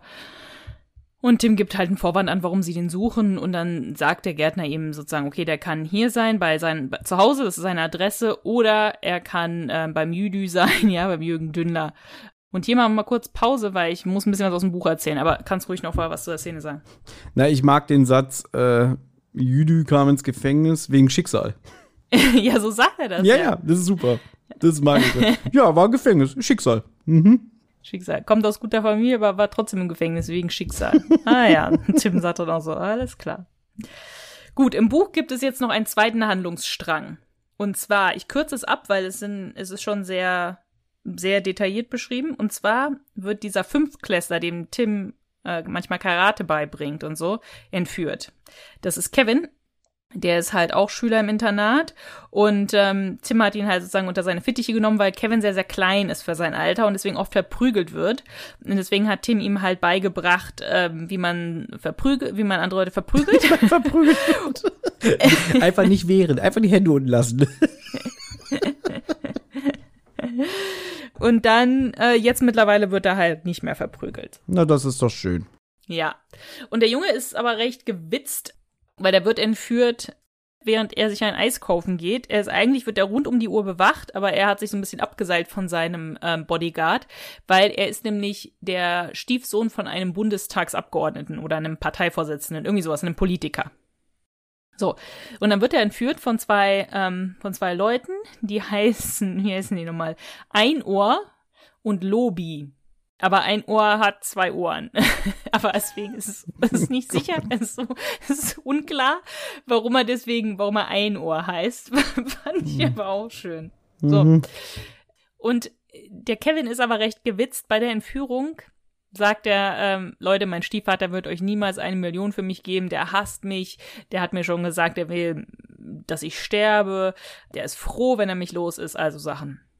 Das ist aber gelogen, weil er und sein Stiefvater sind richtig, richtig dicke.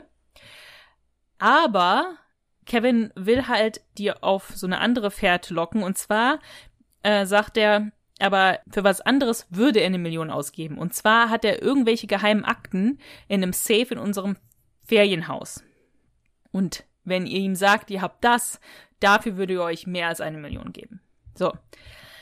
Und Kevin weiß aber, dass in diesem Safe eine Kassette ist mit irgendwie so einem Gas, dass alle Leute, die innerhalb von acht Metern von diesem Haus, von diesem, wenn das Gas ausweicht, stehen, K.O. werden und dann irgendwie zehn Stunden schlafen oder so. Das hat ihm sein Stiefvater mal erzählt. Was sich dann herausstellt, ist, dass der Boss von den beiden Entführern, von Einohr und Lobi, wer meinst du, ist der Boss von den beiden? Ein Ohr. Jetzt nicht blättern, nicht, blä nicht blättern, nicht gucken. Doch, ich habe jetzt, ich habe auch das Buch hier und äh, wollte mal so ein bisschen gucken, ne? Ja. Na, wer meinst du, ist der Boss von den Entführern? Ja, bestimmt der Ein Ohr. Nein, der Einur ist einer der Entführer. Einur und Lobi sind die Entführer. Und wer ist der Boss von den Entführern? Ach so, na gut, der Jüdi kann es nicht sein, der ist gelähmt. Äh, es ist auch nicht Totenblume. Ja, es ist wahrscheinlich der Zaunig. Hm. Nee, es ist Totenblume. Ah ja. Mensch, na hat er doch ganz schön was auf dem Kasten, der Totenblume. ja, der hat, der, der hat schon mehrere ähm, Verbrechen in seinem Namen begangen. Also der Boss, der Entführer ist Totenblume. Und ähm, sie ähm, belauschen auch mal ein Gespräch, also TKKG belauschen auch ein, Bes- ein Gespräch zwischen Totenblume und Einohr und Lobi. Ähm, aber da wissen sie noch nicht genau, worum es geht. So, jetzt fährt Kevin mit den beiden Entführern zu diesem Ferienhaus und dann holen sich die Entführer von den Nachbarn ähm, den Schlüssel. So, und das ist dann halt auch wieder so eine ganze Aktion, dass die halt bei den Nachbarn einbrechen, die Nachbarn überfallen und dann denen den Schlüssel von dem, von dem anderen Haus abluchsen, weil die sind befreundet mit den Eltern hier vom Kevin. Die Nachbarn heißen Mausi und Lumel. Ja, und zwar ist Lumel ist die Abkürzung. Ich würde eigentlich jetzt gerne ein Rätsel machen, wofür ist die Abkürzung Lumel? Für welchen Namen? Aber da wirst du nie im Leben drauf kommen. Lumel, ähm, Willst du mal, du kannst dreimal raten. Lumel. Ludwig. Ja, ist schon mal richtig. Ist ein Doppelname. Also Ludwig ist der erste Teil des Namens. Ludwig Wilhelm. Nee? Ludwig Seppel. Nee? Noch ein Versuch. Ludwig äh, Ich sag, gib einen Tipp. Heilige Drei Könige. Balthasar, Melchior, Kaspar. Also Melchior.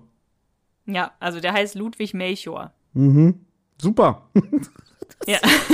Deswegen wird er Lumel genannt. Okay, dann muss ich auch ganz kurz was sagen. Äh, ich war jetzt äh, auch mal wieder zu Gast in einem anderen Podcast, der wahrscheinlich jetzt schon draußen ist, während wir das aufnehmen, nämlich bei Pumukels Sturschädel. Das sind nämlich die, die lieben Jungs vom Hiemens Machtschädel, wo ich auch öfter mal war. Und die haben jetzt ein neues Projekt. Und da haben wir besprochen die Pumukel-Folge Der Geist des Wassers. Äh, und da gibt es ja diese beiden Kinder, die dann immer irgendwie äh, auch einfach im Zimmer von Meister Eder, ähm, der ist ja da zu Gast im, in, auf dem Bauernhof, so rumschnüffeln und so Sachen klauen und so alles. Und die hießen Schorschi und Wickel. Mhm. Und da hast du vergessen, spielt ja in Bayern. Ne? Und Ja. dann habe ich auch gesagt, was ist denn Wickel für ein Name oder für ein Kosename? und jetzt deswegen, Anna, vielleicht kommst du drauf, ne? Wilhelm? Nein? Wickel. Hm. Gib den Tipp, ich habe den Namen gerade gesagt. Ne, wie heißt denn der Lumel? Ludwig. Ja, und Wickel ist die, wahrscheinlich die, der süddeutsche Kosename für Ludwig. Also Wick, Echt? ja, Wick, der Wickel. Und der Schorschi ist der Georg. Also, Also ich finde Wickel schöner als Lummel. Lumme, ja. Na gut, aber diese beiden nehmen, diesen beiden nehmen sie dann den Schlüssel ab und dann machen sie halt diesen Safe auf und aber in der Kassette ist gar kein Gas.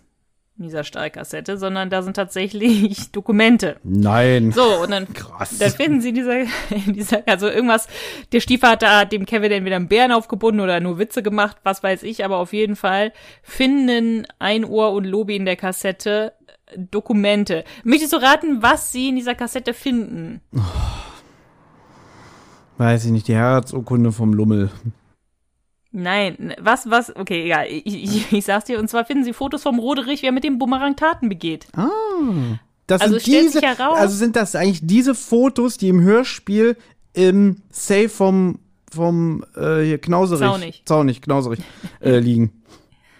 Ja, genau.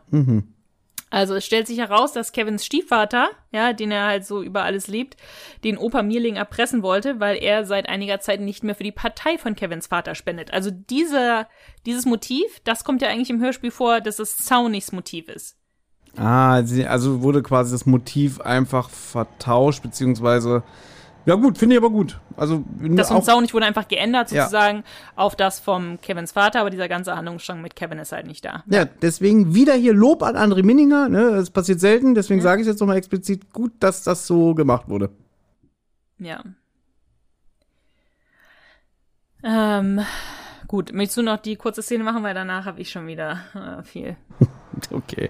Kehren wir doch mal wieder zurück ins Hörspiel, denn TKG machen sich ja auf den Weg zu Totenblume, nachdem sie ja mit dem Friedhofsarbeiter äh, geredet haben und auf dem Weg zu seiner Adresse sehen sie, wie Totenblume, also Tarzan denkt, das muss er sein. Der wird ja beschrieben als so großer, also so ein Zwei-Meter-Typ, hager, schlaksig, ja, was ja auch dann fortgesetzt Ganz bleich. Ganz bleich und diese Beschreibung wird ja dann auch fortgesetzt im großen Kuh, ja. Und äh, der besteigt jetzt sein Pickup, fährt weg und Tim nimmt die Verfolgung auf. Nee, nimmt er eben nicht, aber eigentlich würde man es erwarten, ne? So wie bei im Buch von Opferfliegen erster Klasse, hier schönes T-Shirt ausziehen, ne? Ja. ja. Und mit seinem Ja, Ast genau, Astralkörper irgendwie ähm, 50 km/h fahren, äh, PKWs überholen, ne? Das passiert ja leider nicht. ne? Ich glaube, Nee, wenn ich das also richtig das finde verstehe. ich echt merkwürdig. Ja, wenn ich das richtig verstehe, ist Tim jetzt generell ganz schön faul, ne? Nach dem Motto irgendwie, ja, jetzt, jetzt ist auch mal gut, ne? Morgen ist Sonntag oder Sam Samstag ist morgen. Es ist ja, der, Mhm. genau, sie lösen ja diesen Fall eigentlich innerhalb von 24 Stunden, wenn man ehrlich ist. Ja, morgen ist das Samstag, morgen haben wir auch noch Zeit. Ja, jetzt, jetzt lass mal nach Hause gehen. Ja, morgens auch noch ein Tag. genau. Aber ich glaube, das ist, weil ihm die Sache mit dem Roderich, mit der Rose wichtiger ist, weil wir erfahren ja gleich, macht er sich nochmal auf den Weg zum, um dieses Rosenproblem zu lösen. Und es kann sein, dass er halt vielleicht denkt, ach, äh, das ist mir wichtiger, als jetzt hier auf Totenblume zu warten. Ein wahrer Rosenkrieg. Witzig. Ähm, so, im Buch ähm, sehen, to sehen TKKG Totenblume schon in einem Café-Restaurant sitzen und stellen ihn da zur Rede.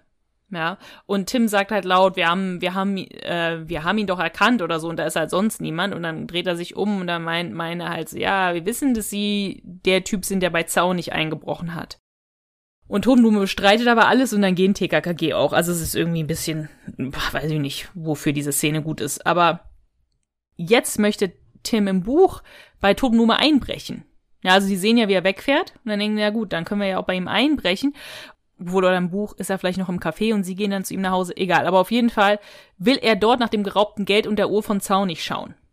So, und Gabi ziert sich erst, so, nein, wir können nicht irgendwo einbrechen und so, und das ist strafbar. Aber will ich dann ein? Und Karl ist ähm, im Buch des Öfteren derjenige, der irgendwo einbrechen soll. Also er ist irgendwie derjenige, der auch irgendwie ein Dietrich-Set oder so hat. Aber auf jeden Fall ist er der, der Schlüsselmeister, ja. Und ähm, gerade als Karl diese Tür aufbrechen will, kommt eine Frau raus. Und es stellt sich heraus, dass das Fenlos Ex-Freundin ist, der er mehr oder weniger 12.000 ähm, geklaut hat. Also er sollte, er hat gefragt, ob sie ihm das leihen kann, hat sie ihm geliehen und danach hat er mit ihr Schluss gemacht und halt das Geld nicht Gott, wiedergegeben. das ist alles nervig, wirklich noch eine Figur, noch eine Figur. Aber witzig, dass ja, dass Carl ja anscheinend dem, dem Peter Shaw, wie heißt der Typ, Peter Shaw, einen Job übernimmt. ja. Der hat auch eine Dietrich-Sammlung, ja? Mhm. So, also es stellt sich heraus, diese Ex-Freundin hat ihm auch sehr, sehr viele Geschenke gemacht. Sehr teure Geschenke und die möchte sie halt jetzt wiedernehmen. Also die ist halt da auch mehr oder weniger eingebrochen. Sie hat noch einen Schlüssel gehabt, also sie ist einfach eingebrochen mit ihrem Schlüssel, hat dann ihre Geschenke äh, wiedergenommen und TKKG erklären ihr dann halt, also eine Lederjacke und irgendwie, keine Ahnung, solche Sachen. So. Und sie lässt dann TKKG auch rein und die schauen sich um. So. Und was TKKG finden, haut sie um, ja, weil sie finden einen Karton voller Bumerangs. Nein. Ja, Beim Totenblume. beim Totenblume. Aber das erklärt ja dann jetzt, glaube ich, auch so ein bisschen den letzten Satz.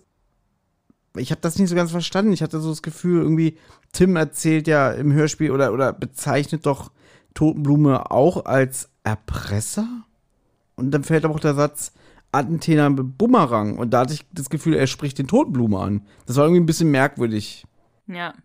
Was hat's denn mit den Bumerangs auf sich? Sag, sag, verrat's doch einfach. Was, ich soll alles jetzt verraten schon? Ja, warum denn nicht? Weil, also, das will mich jetzt interessieren. Warum? Nee, nee, nee. Ich mache es jetzt hier mal alles Step by Step. Hm, okay. Wir machen immer ein bisschen spannend, weil sonst, sonst ist es ja total langweilig. Also sie finden einen Karton voller Bumerangs. Also was hat es damit auf sich? Fenlo hat drei Jahre in Australien gelebt. Und zwar mit den zwei Typen, die Kevin entführt haben. Hier Einohr und Lobi. Ah. Und die wollen jetzt noch dieses Geschäft abwickeln, damit sie sich dann nach Australien wieder absetzen Und können. das erklärt, warum im großen Q, Folge 200, Ja. Der Totenblume wieder nach Australien will, mit dem Geld, was sie von Hermann Sauerlich erpressen wollen. Genau. Krass. Er kennt sich aus, er war schon mal in Australien. Da hat er ähm, nicht als Totengräber gearbeitet, sondern als Privatgärtner. Ja, aber ist doch gut, dass ich heute mal Folge 200 äh, Ja. schon mal gehört habe, oder? Dass ich da mitreden kann. Sonst würde ich jetzt sagen, irgendwie, äh, weiß ich nicht, keine Ahnung. Ja, das ist super. So, und in der Wohnung von Totenblume finden sie aber sonst nichts. Sie finden nicht das Geld vom Zaunig oder irgendwie sonst irgendwas, die Uhr, ne? Das suchen sie das Geld und die Uhr. So, jetzt hat aber diese Ex-Freundin eine Idee. Und zwar denkt sie, na, vielleicht hat er die Beute in einem Grab versteckt. Und die Freundin denkt, das ist wahrscheinlich im Grab von seinen eigenen Eltern, weil da kann er leicht ran. Und jetzt ist so ein bisschen, ähm, so ein bisschen Déjà-vu hier für ähm, Die Giftparty? Giftparty. Weil sie finden, gehen dann ans Grab, ja, sie gehen auf den Westfriedhof und ähm, Tim hebt dann die Grabdecke an. Da Seht her, heißt Grab, es. Was? Seht her, heißt es. Seht ihr, es ist so ein schönes Grab, ja. Und äh, finden dann was. Ich kann das mal kurz, ähm, kurz vorlesen. Tims Finger berührten Metall. Er strich daran entlang. Eine lange Kante ließ sich fühlen. Da unten ist eine ziemlich große Blechschachtel, vielleicht sogar eine Kiste. Bevor ich hier den wilden Maulwurf mache, stimme ich lieber die Platte hoch. Ihr nehmt die Kiste raus. Die Platte ist doch viel zu schwer, hauchte Tanja, die Freundin vom Fenlo. Unterschätzen Sie Tim nicht, lachte Karl. Er trägt Gabi auf Händen. Dadurch ist er gut trainiert. Und dann finden sie halt da unten eine Kiste. Allerhand Wertgegenstände sind darin. Auch diese Waffe und die Kugel von Zaunig, ne, das wissen wir. Und sie finden auch ein Notizbuch mit den Datum, mit den Datums der Überfälle. Ja, ein Notizheft. THG denken jetzt natürlich, dass Totenblume der Bumerango ist. Und dann kommen Glockner und Wespe und sagen, dass nur die Hälfte der Bumerangfälle im Notizheft stehen. Und dann fahren sie alle zu Zaunig wegen der Waffe, um ihn zur Rede zu stellen. Zaunig gibt dann alles zu von seiner untreuen Frau und der Waffe von der Frau. Und dann gehen TKKG ihre getrennten Wege, um schlafen zu gehen. Äh, und dann sind wir wieder im Hörspiel. Aber ich wollte noch mal kurz was hier zu, ähm, zu Fenlos Freundin Tanja was sagen. Lass mich raten, weil ich habe gerade ein bisschen im Buch geblättert und bin über folgenden Satz gestoßen. die, weil du meinst ja die Tanja, also die Freundin von Totenblume, ist ja dabei. Und hier steht, Tanja begann wieder zu heulen. Ich, ich hasse ihn, schluchzte sie. Jetzt, jetzt macht mich der Gedanke fertig, dass ich, dass ich achteinhalb Wochen mit einem Verbrecher zusammen war. Oh, Sie haben es doch vorher nicht gewusst. Gabi versuchte Tanja zu umarmen. Aber dazu hätte sie Arme gebraucht wie ein Orang-Utan. Genau. Darauf möchtest du wahrscheinlich zu sprechen kommen, oder? Darauf möchte ich zu sprechen kommen, weil es wird wirklich extrem, also ich meine, okay, damals war das noch die Zeit, wo man sich sehr gut über dicke Leute einfach nur lustig machen konnte und das fanden alle witzig, ja. Ähm, aber es ist wirklich, er treibt es auf die Spitze, also es wird immer und immer und immer wieder, jeder Satz mit Tanja weist darauf hin, dass sie dick ist. Also, die erste Szene, wo sie, wo sie Tanja sozusagen sehen, die machen die Tür auf und sie schreit, weil dann direkt TKKG vor ihr stehen, ja. Hallo, sagte Tim. Warum schreien Sie? Haben wir Sie erschreckt? Wir wollten gerade klingeln. Sie war jung, höchstens 30, etwa 155 Zentimeter groß und stark übergewichtig, was eine freundliche Umschreibung ist für eine zum Platzen fette, rosige Tonne. Das ist schon krass, oder? Das Gesicht ein hübscher Pfannkuchen mit Dreifachkinn und Posaunenengelbacken. Das braune Haar war zu Rasterzöpfen verarbeitet. Gabi, das sah Tim seiner Freundin an, war voller Mitgefühl. Die dicke Tanja tat ihr leid. Angesichts dieser Gewichtsklasse waren Beziehungsprobleme vorprogrammiert. Auch Typen, die auf vollschlanke Frauen stehen, waren mit ihrem Anblick überfordert. Ja, du verstehst es nicht, Anna. Das ist, das ist nicht Fettshaming. Das ist halt der Hinweis darauf, dass es so eine Menschen natürlich auch in unserer Gesellschaft gibt. Und dass die das natürlich extrem schwer haben. Dass selbst Menschen, die kein Problem damit haben, trotzdem das äh, unterbewusst mitbekommen. Das soll das bedeuten. Das hat er nur gut gemeint, der Wolf, Mhm. ja. Und er muss es natürlich ein bisschen lustig aufarbeiten, ja. Und vor, Ja, ja. vor 20 Jahren ging das noch, ja. Nein, das ist natürlich, ich weiß nicht, wenn ich jetzt noch mal 20 Jahre zurückspule, 2003, und ich würde das lesen. Ja, ich fände es bestimmt witzig, aber ich hätte wahrscheinlich nicht dieses Denken von heute. Ich auch nicht. Ich glaube, ich hätte es wahrscheinlich auch witzig gefunden damals, ja. Also ich hätte jetzt nicht mich hingesetzt und ähm, ja, einen Beschwerdebrief geschrieben oder so. Nee, nee. Aber dann kommt's doch mal. Sieh einer an, dachte Tim und musterte Tanja. Sie hat zwar ihre Diät nicht im Griff, aber das Gehirn funktioniert. Schlau, schlau, das dicke Mädchen. Gut, aber so eine Sätze hatten wir ja schon öfter. Ich meine, ich sag nur noch mal Opfer erster Klasse, wo er auch so, so den Gedanken hat, irgendwie, ja, meistens sind's ja die Männer, die mal fremd gehen, die Frauen nicht, so, weißt du? So auch absolute Schubladendenken, einfach Schwachsinn. Oder die ganze Obdachlosen-Thematik. Wie oft wir das schon hatten und so. Ich meine, er sucht sich jedes Buch, jede Folge irgendwie jemand raus, der schlecht wegkommt und wo auch TKKG urteilen. Und ja, es gibt auch genügend Gegenbeispiele, das haben wir auch schon oft gehört, ne, dass sie sich ja dann doch mal für auch Mitschüler mit Migrationshintergrund äh, einsetzen und so. Das sind ja dann immer die Leute, die sagen irgendwie so, ja, ihr, ihr, ihr hackt immer rum auf Schatz in der Drachenhöhle, aber hier, ihr vergesst zum Beispiel Angst in der 9a, wo sie sich ja hier für, für, ähm, sind es Italiener oder so? Für die einsetzen und so, ne? Ich sag mal so, dem Wolf, er hat ja diese Momente und er macht es auch, aber es fehlt so diese gesunde Mischung. Also irgendwie das Negative und diese Klischeebeschreibung überwiegen halt und jetzt kommen sie mich schon abholen, siehst du? Ich hör's, ja. naja, ich will da jetzt auch gar nicht so lange drüber reden. Vor 20 Jahren war das, war das witzig. So, ich wollte nur darauf hinweisen, dass es halt schon auch ein bisschen extremer beschrieben wird. Man kann ja beschreiben, dass sie dick ist. Das, das wäre ja auch gar nicht das Problem gewesen. Aber halt auch zu sagen, naja, dann dadurch hat sie definitiv Beziehungsprobleme oder sowas. Naja, aber es, natürlich wäre das, da war das vor 20 Jahren lustig, ne? Na, eigentlich, wenn ich ehrlich bin, war es auch schon vor 20 Jahren schon scheiße. Ja, natürlich war das scheiße, aber Leute haben drüber gelacht. Mehr, also da hat keiner das hinterfragt, so wirklich. Genau. Gut, jetzt sind wir wieder im Hörspiel, da kannst du weitermachen. Also am Abend im Adlernest, Klößen hat schon Schlafanzug an, macht Tim sich aber nochmal los, du hast es vorhin gesagt, irgendwie, weil die, die Sache mit Roderich und der Rose, das ist ja so das Ding, was ihn nicht loslässt. Dass er sagt, ich mach nochmal los, er sattelt hier die, die Strickleiter. Ja, der will jetzt in der Dunkelheit nach der Schnittstelle suchen. Also das finde ich halt auch. Ja, aber du weißt doch, ich meine, der hat doch bestimmt auch Augen, mit denen er wirklich bei Nacht klar sehen kann, als wäre es helllichter Tag. Genau, und während er sich jetzt auf den Rosen, äh, zu dem Rosengarten aufmacht vom Opa Mierling, gibt's eine kurze Zwischenszene, die schildert uns nur der Erzähler. Wir woll, eigentlich hätten wir uns gewünscht, ganz am Anfang des Hörspiels wäre das gewesen. Denn man wird jetzt Zeuge, wie ein Mann, der gerade mit seinem Hund spazieren geht, von dem Bumerang, Bumerango, niedergeschlagen wird.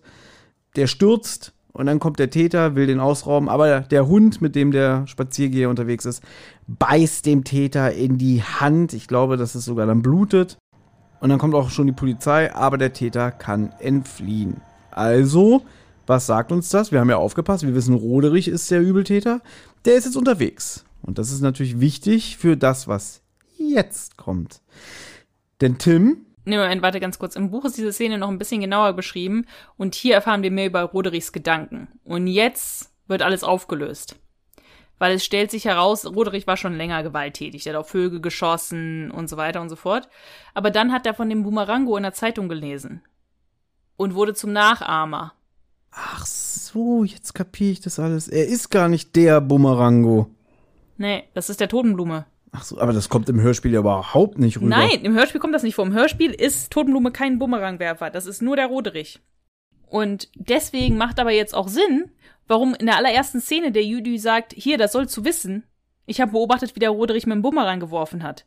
Bei der Totenblume wird ja wissen, hier diese Fälle habe ich ja gar nicht begangen. Da ist es ein Trittbrettfahrer ist unterwegs. Und, Und mein lieber Scholli, da ist aber was geht bei dir ab.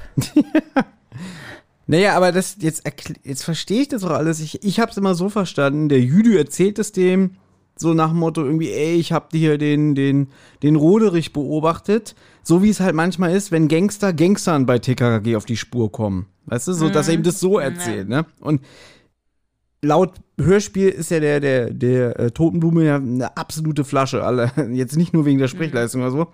Und wenn der gleich da am Ende reinkommt, habe ich auch immer so das Gefühl gehabt, der will ja eigentlich nur den Jüdü rächen und hat Gut, aber dann passt es wieder nicht, dass er beim Zaun nicht eingebrochen ist. Also der ja auch irgendwie so sein eigenes mhm. Süppchen kocht und so alles, aber das erklärt das jetzt natürlich alles, dass er eigentlich Totenblume Bumerango ist. Genau. Und also der Roderich hat es dann manchmal so gemacht, manchmal hat er ausgeraubt, aber manchmal hat er es einfach nur gemacht zum Spaß, um Leute niederzuschlagen. Und dann hat er halt Rache auf die Jacke manchmal mit, äh, mit Stiften geschrieben, mit so Filzstift, um Verwirrung zu stiften. Und das ist, was ganz, ganz am Anfang im Buch vorkam, wo ich erklärt habe, mit den Bumerang-Überfällen, dass manchmal geraubt wurde und manchmal wurde halt Rache auf die Jacken oder so geschrieben. Und das sind die Fälle vom Roderich. Die Fälle vom Totenblume sind, glaube ich, alle wirkliche Raubüberfälle, wo er was davon hat. Aber der Roderich macht's zum Spaß. Mhm. Ja, und das erklärt ja dann auch die Frage vom Jüdi nach Motto, störe ich dich beim Bier trinken oder machst du heute nochmal los? Stimmt. Ja. Hm. Wahrscheinlich auch so ein Rest von dem, wie es eigentlich mal gedacht war, laut Buch. Ja. Und ich habe halt am Anfang immer gedacht im Hörspiel, okay, der erzählt das dem Totenblume, damit sie dann vielleicht nachher nochmal den Roderich erpressen können oder so. Weißt du, so darüber müssen wir mal reden, dass ich hier beobachtet habe, wie der Roderich mit dem Bumerang rumgeworfen hat. Ähm, aber jetzt, wo man halt weiß, dass der Roderich, äh, dass der Totenblume eben auch Bumerangwerfer ist, hört sich das eher so an wie, ja gut, den müssen wir jetzt mal vorknüpfen, weil der eigentlich Verbrechen begeht, die dann auf seine Kappe fallen, auf die vom Totenblume. Okay. Alles wieder mal sehr, sehr konstruiert. Lass uns jetzt zum Ende kommen, denn es geht jetzt äh, in die letzte Szene vom Hörspiel und Tim begibt sich auf Mielings Anwesen. Er ist solo unterwegs und da sieht er plötzlich, wie Totenblume, alias Fabian, mit einer Waffe über den Zaun rüberklettert und in das Haus vom Mieling einbricht. Und jetzt kommt eigentlich schon wieder eine Szene, die fast identisch ist wie die langweilige Jüdü-Szene am Anfang. Ne? der, der alte Mann wird schon wieder keuchend und husten mit jemandem konfrontiert, der ihn äh, töten will. Ne? Das hatten wir am Anfang und jetzt schon wieder. Das fand ich dann auch beim ersten Mal hören extrem langweilig. So dann haben wir so, boah, schon wieder so, was wollen Sie? Das habe ich doch alt schon mal gehört. Jetzt ist es der hm. Totenblume, nicht mehr der Jüdü. Ne? und natürlich belauscht Tim das Gespräch in einem geheimen Versteck. Und Totenblume erzählt jetzt erstmal, ähm, ja, Moderich hätte Jüdi mit dem Bumerang niedergeschlagen letzte Nacht. Ja, das will man aber nicht der Polizei sagen, weil man dann, ja dann weiß, dass Roderich der Bumerangräuber ist. Naja, also Totenblume will ihn jetzt erpressen. Genau, er will sagen, Totenblume will sagen, ich weiß, dass Roderich äh, den Jüdi mit dem Bumerang niedergeschlagen hat und nicht du mit dem Krückstock. Ja, das kann ich mir denken, weil ich weiß, dass Roderich Bumerang schmeißen kann und sowas. Aber das wollen sie natürlich nicht der Polizei sagen, weil man dann weiß, dass der Roderich natürlich der Bumerangräuber ist. Und der Toten, sorry, der Totenblume weiß das nicht, weil er sich das denken kann, sondern weil er beim Zaun nicht Fotos gefunden hat im Safe, wo der Roderich mit dem Bumerang wirft. Genau, weil er ist bei Zaun nicht eingebrochen. Der Safe war ja offen, der hat sich die Kohle gekrallt und dann lagen da noch die Fotos, mit dem Zaunig den Mierling erpressen wollte, weil die beiden ja irgendwie sich zerstritten haben und der Zaunig hat ja diese Partei Kampf den Tauben gegründet und keine Ahnung, äh, wurde vom Mierling finanziell unterstützt, aber irgendwie haben die sich ein bisschen die Wolle bekommen und dann hat hier der, der Mieling gesagt, that's it, ich gebe dir kein Geld mehr und so weiter und so fort. Also sind sich nicht ganz grün. Und irgendwie hat dann hier Zaunig gesagt, Rache, Vendetta, Vendetta. Und hat dann Fotos gemacht vom Roderich, wie er Bumerang wirft und so weiter und so fort. Also so wie der Gangster unter sich. Also wenn ich Tim wäre, ich würde eigentlich auch da sitzen, so, ich verstehe kein Wort. Aber Ja. Tim hat natürlich alles wieder gecheckt. Ja, Zaunig hatte, wie gesagt, alles im Safe verwahrt. Auch das Erpresserschreiben für den Mieling. Jetzt kann Totenblume anstelle von Zaunig den Mieling erpressen. Und jetzt geht aber die Tür auf und Roderich sagt, schönen guten Abend, ne? Was ist denn hier los, ne? Totenblume guckt so, da ist ja der Bengel. Und während er Roderich mit der Waffe in Schach hält, nutzt Opa Mierling die Chance und jetzt nimmt er wirklich den Stock, aber anstatt hier das Genick vom Totenblume zu zertrümmern, äh, haut er ihm nur gegen den Arm, die Waffe fällt, rutscht über den Boden, dann kann sie Roderich aufnehmen. Es wendet sich das Blatt, aber dann kommt Tim wie ein Pfeil aus der Dunkelheit geschossen, mit ausgestreckten Fäusten nach vorne ins Gesicht von Hier wie ein Roderich. Panther springt er jetzt immer. ja, ins Gesicht vom Roderich und knockt dann noch so ganz sanft den Opa Mieling aus, weil der will dann nämlich die Waffe aufhängen. Das fand ich ganz witzig im Hörspiel irgendwie so, er gibt ihm einen sanften Stoß. Dass er sich dann wieder in den Sessel zurückfällt oder so. genau. Ja, jetzt fasst auch Tim nochmal alles zusammen. Ihr seid alles Verbrecher. Du, Totenblume, du, Roderich und du, Mieling natürlich auch und der Zaunig natürlich auch. Ich habe alles durchschaut. Äh, Kommissar Glockner wird sich freuen, den rufe ich jetzt an. Dann gibt es noch. Das Schöne ist, Kommissar Glockner kommt vor, aber er hat nur einen Satz. Das hast du gut gemacht, Tim. Das war's. Ja, und wie erklären wir das jetzt im Internat? sagt er auch noch. Ja, ist mir scheißegal, sagt Tim. also nicht genau der Wortlaut, aber so ungefähr. Ja, es sind alles Verbrecher. Also das ist halt das Interessante, es sind wirklich alles Verbrecher, ja. Also im Hörspiel ist der Totenblume äh, derjenige, der den Zaun nicht überfallen hat. Im Buch ist es auch ein Bumerango. Der Roderich ist natürlich auch ein Bumerango, ja. Der Mierling deckt seinen Enkel, ja, der weiß ganz genau, dass der ein Bumerang-Räuber ist, aber macht da nichts. Und der Zaunig, ja, würde man denken, ah, der ist ein guter am Anfang, aber der ist eigentlich auch kein guter, weil der nämlich den ähm, Mierling erpresst, im Hörspiel zumindest, den Mierling erpresst, im Hörspiel, im Buch nicht. Mit den Fotos vom Roderich, damit der Mierling weiterhin spendet. Und im Buch ist auch noch der Stiefvater vom Kevin der Böse, weil er auch den Mierling erpresst mit den Fotos vom, vom Roderich. Also, es sind wirklich alles Verbrecher. Und Totenblume ist eigentlich eine viel krassere, viel krasserer Bösewicht, als uns das Hörspiel das verkauft. Weil man hätte ja damals vielleicht schon Michael Lott nehmen können als Sprecher. Dann hat Frau Körting den aber nicht gekriegt. Und dann dachte sie, na gut, dann nehmen wir hier meinen Nachbarn. Keine Ahnung, der hat nicht so viel Sprecherfahrung, aber das wird schon reichen. Aber dann dampfen wir die Rolle mal ein bisschen runter. Ich habe keine Ahnung. Ich finde halt auch witzig, weil der Turmblume ja am Ende dann wird er ja auch ganz klein mit Hut, wenn als sich dann Roderich die Waffe schnappt. Im Buch heißt Roderich übrigens immer Rodi. Also da wird konsequent abgekürzt, da wird Rodi genannt. Als er sich Waffe schnappt, dann wird der Turmblume ja auf einmal so, ich bin nicht alleine, ich habe noch zwei Freunde. Ja, das sind ja Einohr und Lobi. Das fand ich auch witzig irgendwie. Wenn ich, wenn ich jetzt sterbe, bringt das gar nichts. Also das fand ich auch, ich meine, ich glaube, es kommt, kommt immer so darauf an, was der Sprecher mit der Rolle macht, weil der, der hätte es ja auch sagen können, ey, ich habe noch zwei Freunde, das bringt dir gar nichts, wenn du mich jetzt umbringst. Ne? Also die, die könnten das ja auch bisschen selbst, er könnte es auch selbstbewusster sagen. Es wird im Buch nicht beschrieben, dass er dann ganz winselt oder um sein Leben bettelt oder so. Also ich glaube, das hat dieser Sprecher einfach nur aus der Rolle irgendwie so gemacht. Ja, aber wenn man jetzt aufmerksam den Bobcast hört, was Andreas Fröhlich da so über Frau Körting erzählt, hat man das Gefühl, sie ist viel zu lieb und viel zu nett. Er sagt ja dann auch so den alten Folgen, wo sie noch Kinder waren, die haben ja auf der Nase rumgetanzt. und sie war immer Ja. super geduldig und irgendwann hat sie gesagt, okay, wir nehmen das jetzt, wir haben nicht mehr so viel Zeit. Und dann hört man natürlich heute die Hörspiele und denkt sich, was war da denn los? Warum betont der das so komisch? Warum sind die da so albern und so? Ja, weil sie wahrscheinlich irgendwann gesagt hat, gut, bringt nichts, aber ich habe hier einen Abgabetermin, die muss fertig werden. Ja, und dann, so, jetzt machen wir mal eine Pause, jetzt gibt's ein Schnittchen und dann machen wir weiter, so ungefähr. Weißt du, also er sagt ja wirklich immer, Frau Körting hat eine Engelsgeduld, Hm. dass die wahrscheinlich, die wird wahrscheinlich schon auch mal wirklich sagen, nein, nochmal, nein, nochmal, aber ich weiß es nicht, es kommt immer so rüber, wie dass sie jetzt nicht so jemand ist, der dann die Schauspieler zusammenscheißt. Nee, das nicht, ja. Aber gut, so hat er halt Totenblume irgendwie verkörpert. Aber was ich halt sagen wollte ganz am Anfang, bei 200 sagt Gabi, ja, wir haben den doch ins Gefängnis ähm, gebracht, hier Raubüberfall mit Bumerang und so. Und das kommt im Hörspiel gar nicht vor. Das kommt halt nur im Buch vor, dass der Totenblume auch Raubzüge mit dem Bumerang gemacht hat. Aber im 200 hört sich das so an, als ob der Totenblume die Raubzüge mit dem Bumerang begangen hat. Ja, das meinte ich doch, weil irgendwie formuliert Tim das am Ende auch nochmal so komisch, wo ich so dachte, hä, war jetzt der, der Totenblume ein Bumerango? Und du hast es mir jetzt erklärt, im Buch war das ja anscheinend auch so. Im Buch ja, aber im Hörspiel eigentlich nicht. Gut, ich habe das jetzt in der 200 eigentlich so verstanden, er war mit dabei. Ja, gut, kann man natürlich auch so sehen. Ja, ja. Er war bei diesem Fall dabei, ja. Das habe ich mir heute die Frage gestellt, wo ich die 200 gehört habe, dachte ich so, wieso ist denn der Totenblume jetzt so eine große Nummer, dass der Martin Hofstetter sagt, oh, den hole ich wieder. Aber jetzt verstehe ich es ein bisschen. Also anhand der Buchbeschreibung ist, ist der, ist der, ich nenne ihn ab jetzt auch nur noch Toti, ist der Toti ja anscheinend äh, ja, so auf Augenhöhe mit dem Detlef. Nur im Buch, oder?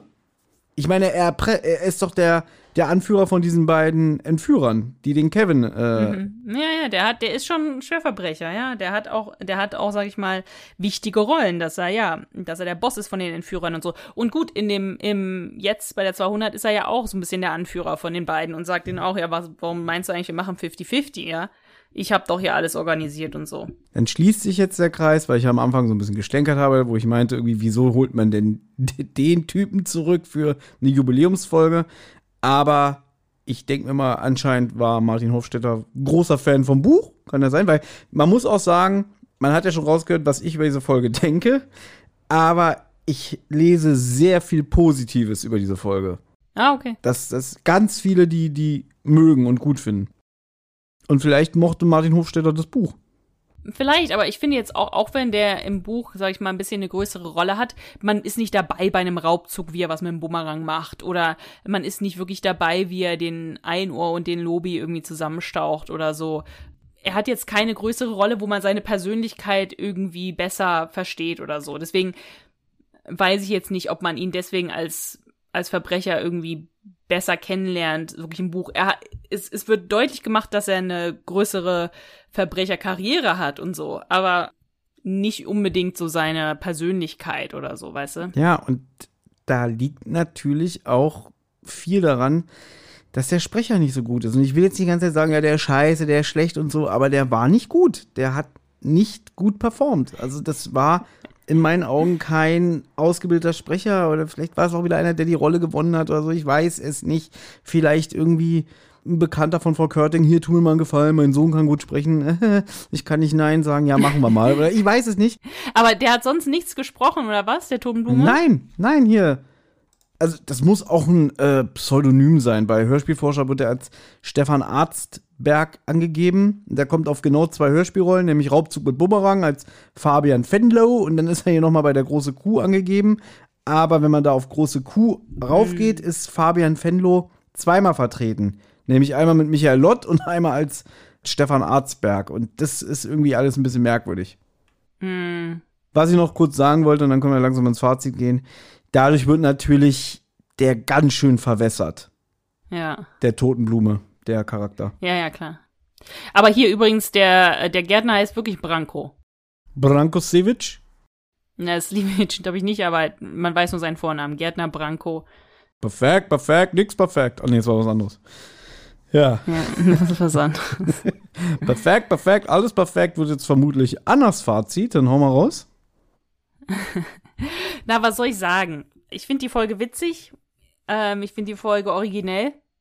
Ich finde äh, die Sache mit dem Roderich und mit dem Jüdü finde ich gut, also dass da so zwei verschiedene Sachen sind. Einmal diese ganze Sache mit Tobenblume und Jüdü und so weiter. Und dann finde ich gut, dass dann halt auch dieser Schüler, ich mag es immer eigentlich, wenn ein Schüler dabei ist und ein Schüler der Bösewicht ist. Ich finde natürlich nicht, dass Roderich jetzt besonders witzig ist wie Detlef, aber vom Prinzip her ist er so ähnlich. Also der ist jetzt nicht auf demselben Level, aber er ist sozusagen in der gleichen Kategorie äh, wie Detlef oder Obermeier. Deswegen, das finde ich eigentlich immer ganz gut.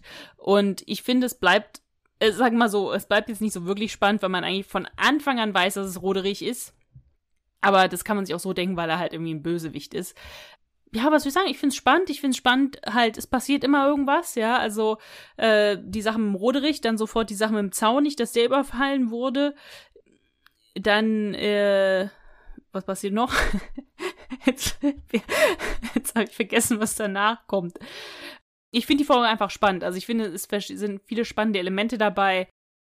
Kurzweilig und äh, ja, mehr kann ich eigentlich dazu nicht sagen. Also ich finde es jetzt nicht, es ist jetzt nicht die aller, allerbeste Folge, aber ich finde, sie macht Spaß zuzuhören und es ist jetzt nicht so komplett absurd. Hm. Also ich finde die Folge sehr langweilig. Ich finde sie sehr trashig, aber halt nicht so ein Trash, der mir gefällt es gibt so ein, zwei Sachen, wo ich sage, ja, da habe ich mich in dem Moment amüsiert, aber ansonsten, wie gesagt, eine Folge, wo ich es irgendwann anstrengend finde, zuzuhören. Und ich meine, du, du hast ja heute hier alles so schön aufgedröselt, was auch im Buch passiert, aber ich wiederhole mich jetzt auch, wenn ich sage, das ist mir alles zu viel. Also, das ist so. Hm ja, keine Ahnung, wie soll ich das beschreiben? Ich will jetzt auch nicht mich immer wiederholen oder immer nur auf den Wolf rumhacken und so, aber manchmal ist weniger mehr. Und hier ist es mir alles zu viel und es ist alles so Hanebüchen. Also ich habe hier ähm, ja Kommentare im Internet gelesen, irgendwie oh, schöne Idee, mal was anderes. Aber ich weiß wie ich zum allerersten Mal, bevor ich die Folge überhaupt gehört habe, ich habe es halt mit dir das erste Mal gehört, wo ich wusste, dass diese Folge existiert und lese nur so Raubzug mit Bumerang, sehe dieses komische Cover. Und wenn ich schon damals dachte, Opfer fliegen erster Klasse ist, ist der größte Dreck, da habe ich so gedacht, das tue ich mir nicht an. Das, das, weg damit. Lasst mich in Ruhe. Will ich gar nicht hören. Mhm. Ja. Also deswegen, ich weiß nicht, wir haben jetzt ganz viele Folgen hintereinander besprochen, wo ich jetzt hier am Ende sitze und einfach sage, es hat mir keinen Spaß gemacht, die Folge zu hören. Ja. Na gut, so hat jeder seine eigene Meinung. Eine Sache, die ich noch vergessen habe zu sagen. Äh, ich weiß jetzt, jetzt habe ich gerade vergessen, wie, wie Tim im Buch erfährt, dass, dass die beiden Entführer vom Kevin halt ähm, unter, den, unter dem Totenblume arbeiten. Aber das erfährt Tim halt auch irgendwie. Ich glaube, weil die diese Unterhaltung beobachten, wo Totenblume irgendwas von Einohr und Lobi sagt und dann irgendwie können sie sich's denken oder so. Aber auf jeden Fall wollte ich nur sagen, als sie dann auf den treffen, dann ja, können sie auch Kevin befreien. Das passiert dann auch noch. Äh, ich habe auch noch mal geguckt, so bei Amazon, was es so für Bewertungen gibt. Gibt relativ wenig. Ja. Hier gibt es eine 4 von 5 Sterne Bewertung. Witzig, der heißt sogar Roderich, der Typ, der es geschrieben hat. Roderich, der Rosenkavalier, hat er sich genannt. Ja. Fazit: Ein wenig befangen bin ich wohl schon, was diese Folge anbelangt. Schließlich scheint sie mir auf den Leib geschneidert zu sein. Ich bin ja selbst seit frühen Kindertagen ein klein wenig in Gabi verschossen und die Stimme von Veronika Neugebauer hätte ich wohl ohne zu zögern jederzeit auf der Stelle geheiratet. Andererseits ist es wieder eine dieser TKKG-Folgen, die nicht für junge Zuhörer gemacht zu sein scheint. Eine unerwartet drastische Verwendung von Gewalt und postpubertärer Irrsinn dürfen den einen oder anderen irritieren oder zumindest sauer aufstoßen. Selbst wenn man davon absieht, dass TKKG selbst ja, wie man es von ihnen gewohnt ist und es auch liebt, einen kleinen Schatten haben. Meine Empfehlung, eine Folge für 13-Plus-Jährige und für mich, weil mir gefällt die 138. und für mich, okay. Na, es gibt ja hier einen auf der TKKG-Site, Captain Blitz, ähm, der am Ende sagt, es hinterlässt einen verwirrten Hörer. Ne? Also, Wolf soll es einfach unterlassen, zig Handlungsstränge in ein Abenteuer zu quetschen, denn es führt zu nichts. Es hinterlässt einen verwirrten Hörer. Das stimmt tatsächlich, ne? Also wenn man jetzt wirklich dann über die Folge nachdenkt, dann denkt man so, Moment mal, was ist jetzt eigentlich hier genau passiert? Ja, das ist ja das, was ich meinte. Irgendwie, dass ich am Ende denke, hä, was ist, was, was, was war jetzt eigentlich los? Ja, weil hier sagt er auch, die Story ist diesmal etwas straighter als die vorherige. Ich weiß jetzt gerade nicht, welche genau vorher kommt, aber doch hier sind immer noch zu viele Elemente im Spiel, was einen unbeschwerten Hörgenuss verhindern. Geht es um einfache Rache, einen Bumerang-Täter oder nur um Eifersucht? Ich kann dir sagen, welche Folge davor war. Verschleppt ins Tal Diabolo. Aber wie ich dich kenne, findest du die auch wieder super. Ich kann mich gerade nicht so äh, ganz deutlich an die genau erinnern. Ich glaube schon, dass ich die gut fand. Das ist die mit dem Doppelgänger, wo Tim für diesen Jungen gehalten wird. Diesen Matthias. Heißt der Matthias? Oder? Ah, okay, okay. Ah, die, die war auch scheiße. Matthias heißt er nicht, aber. Ja, irgendwie dieser komische Millionärssohn da. Immer dieses, immer dieses äh, Verwechslung und Doppelgänger-Scheiß. Na gut. Wie nützlich war Karl?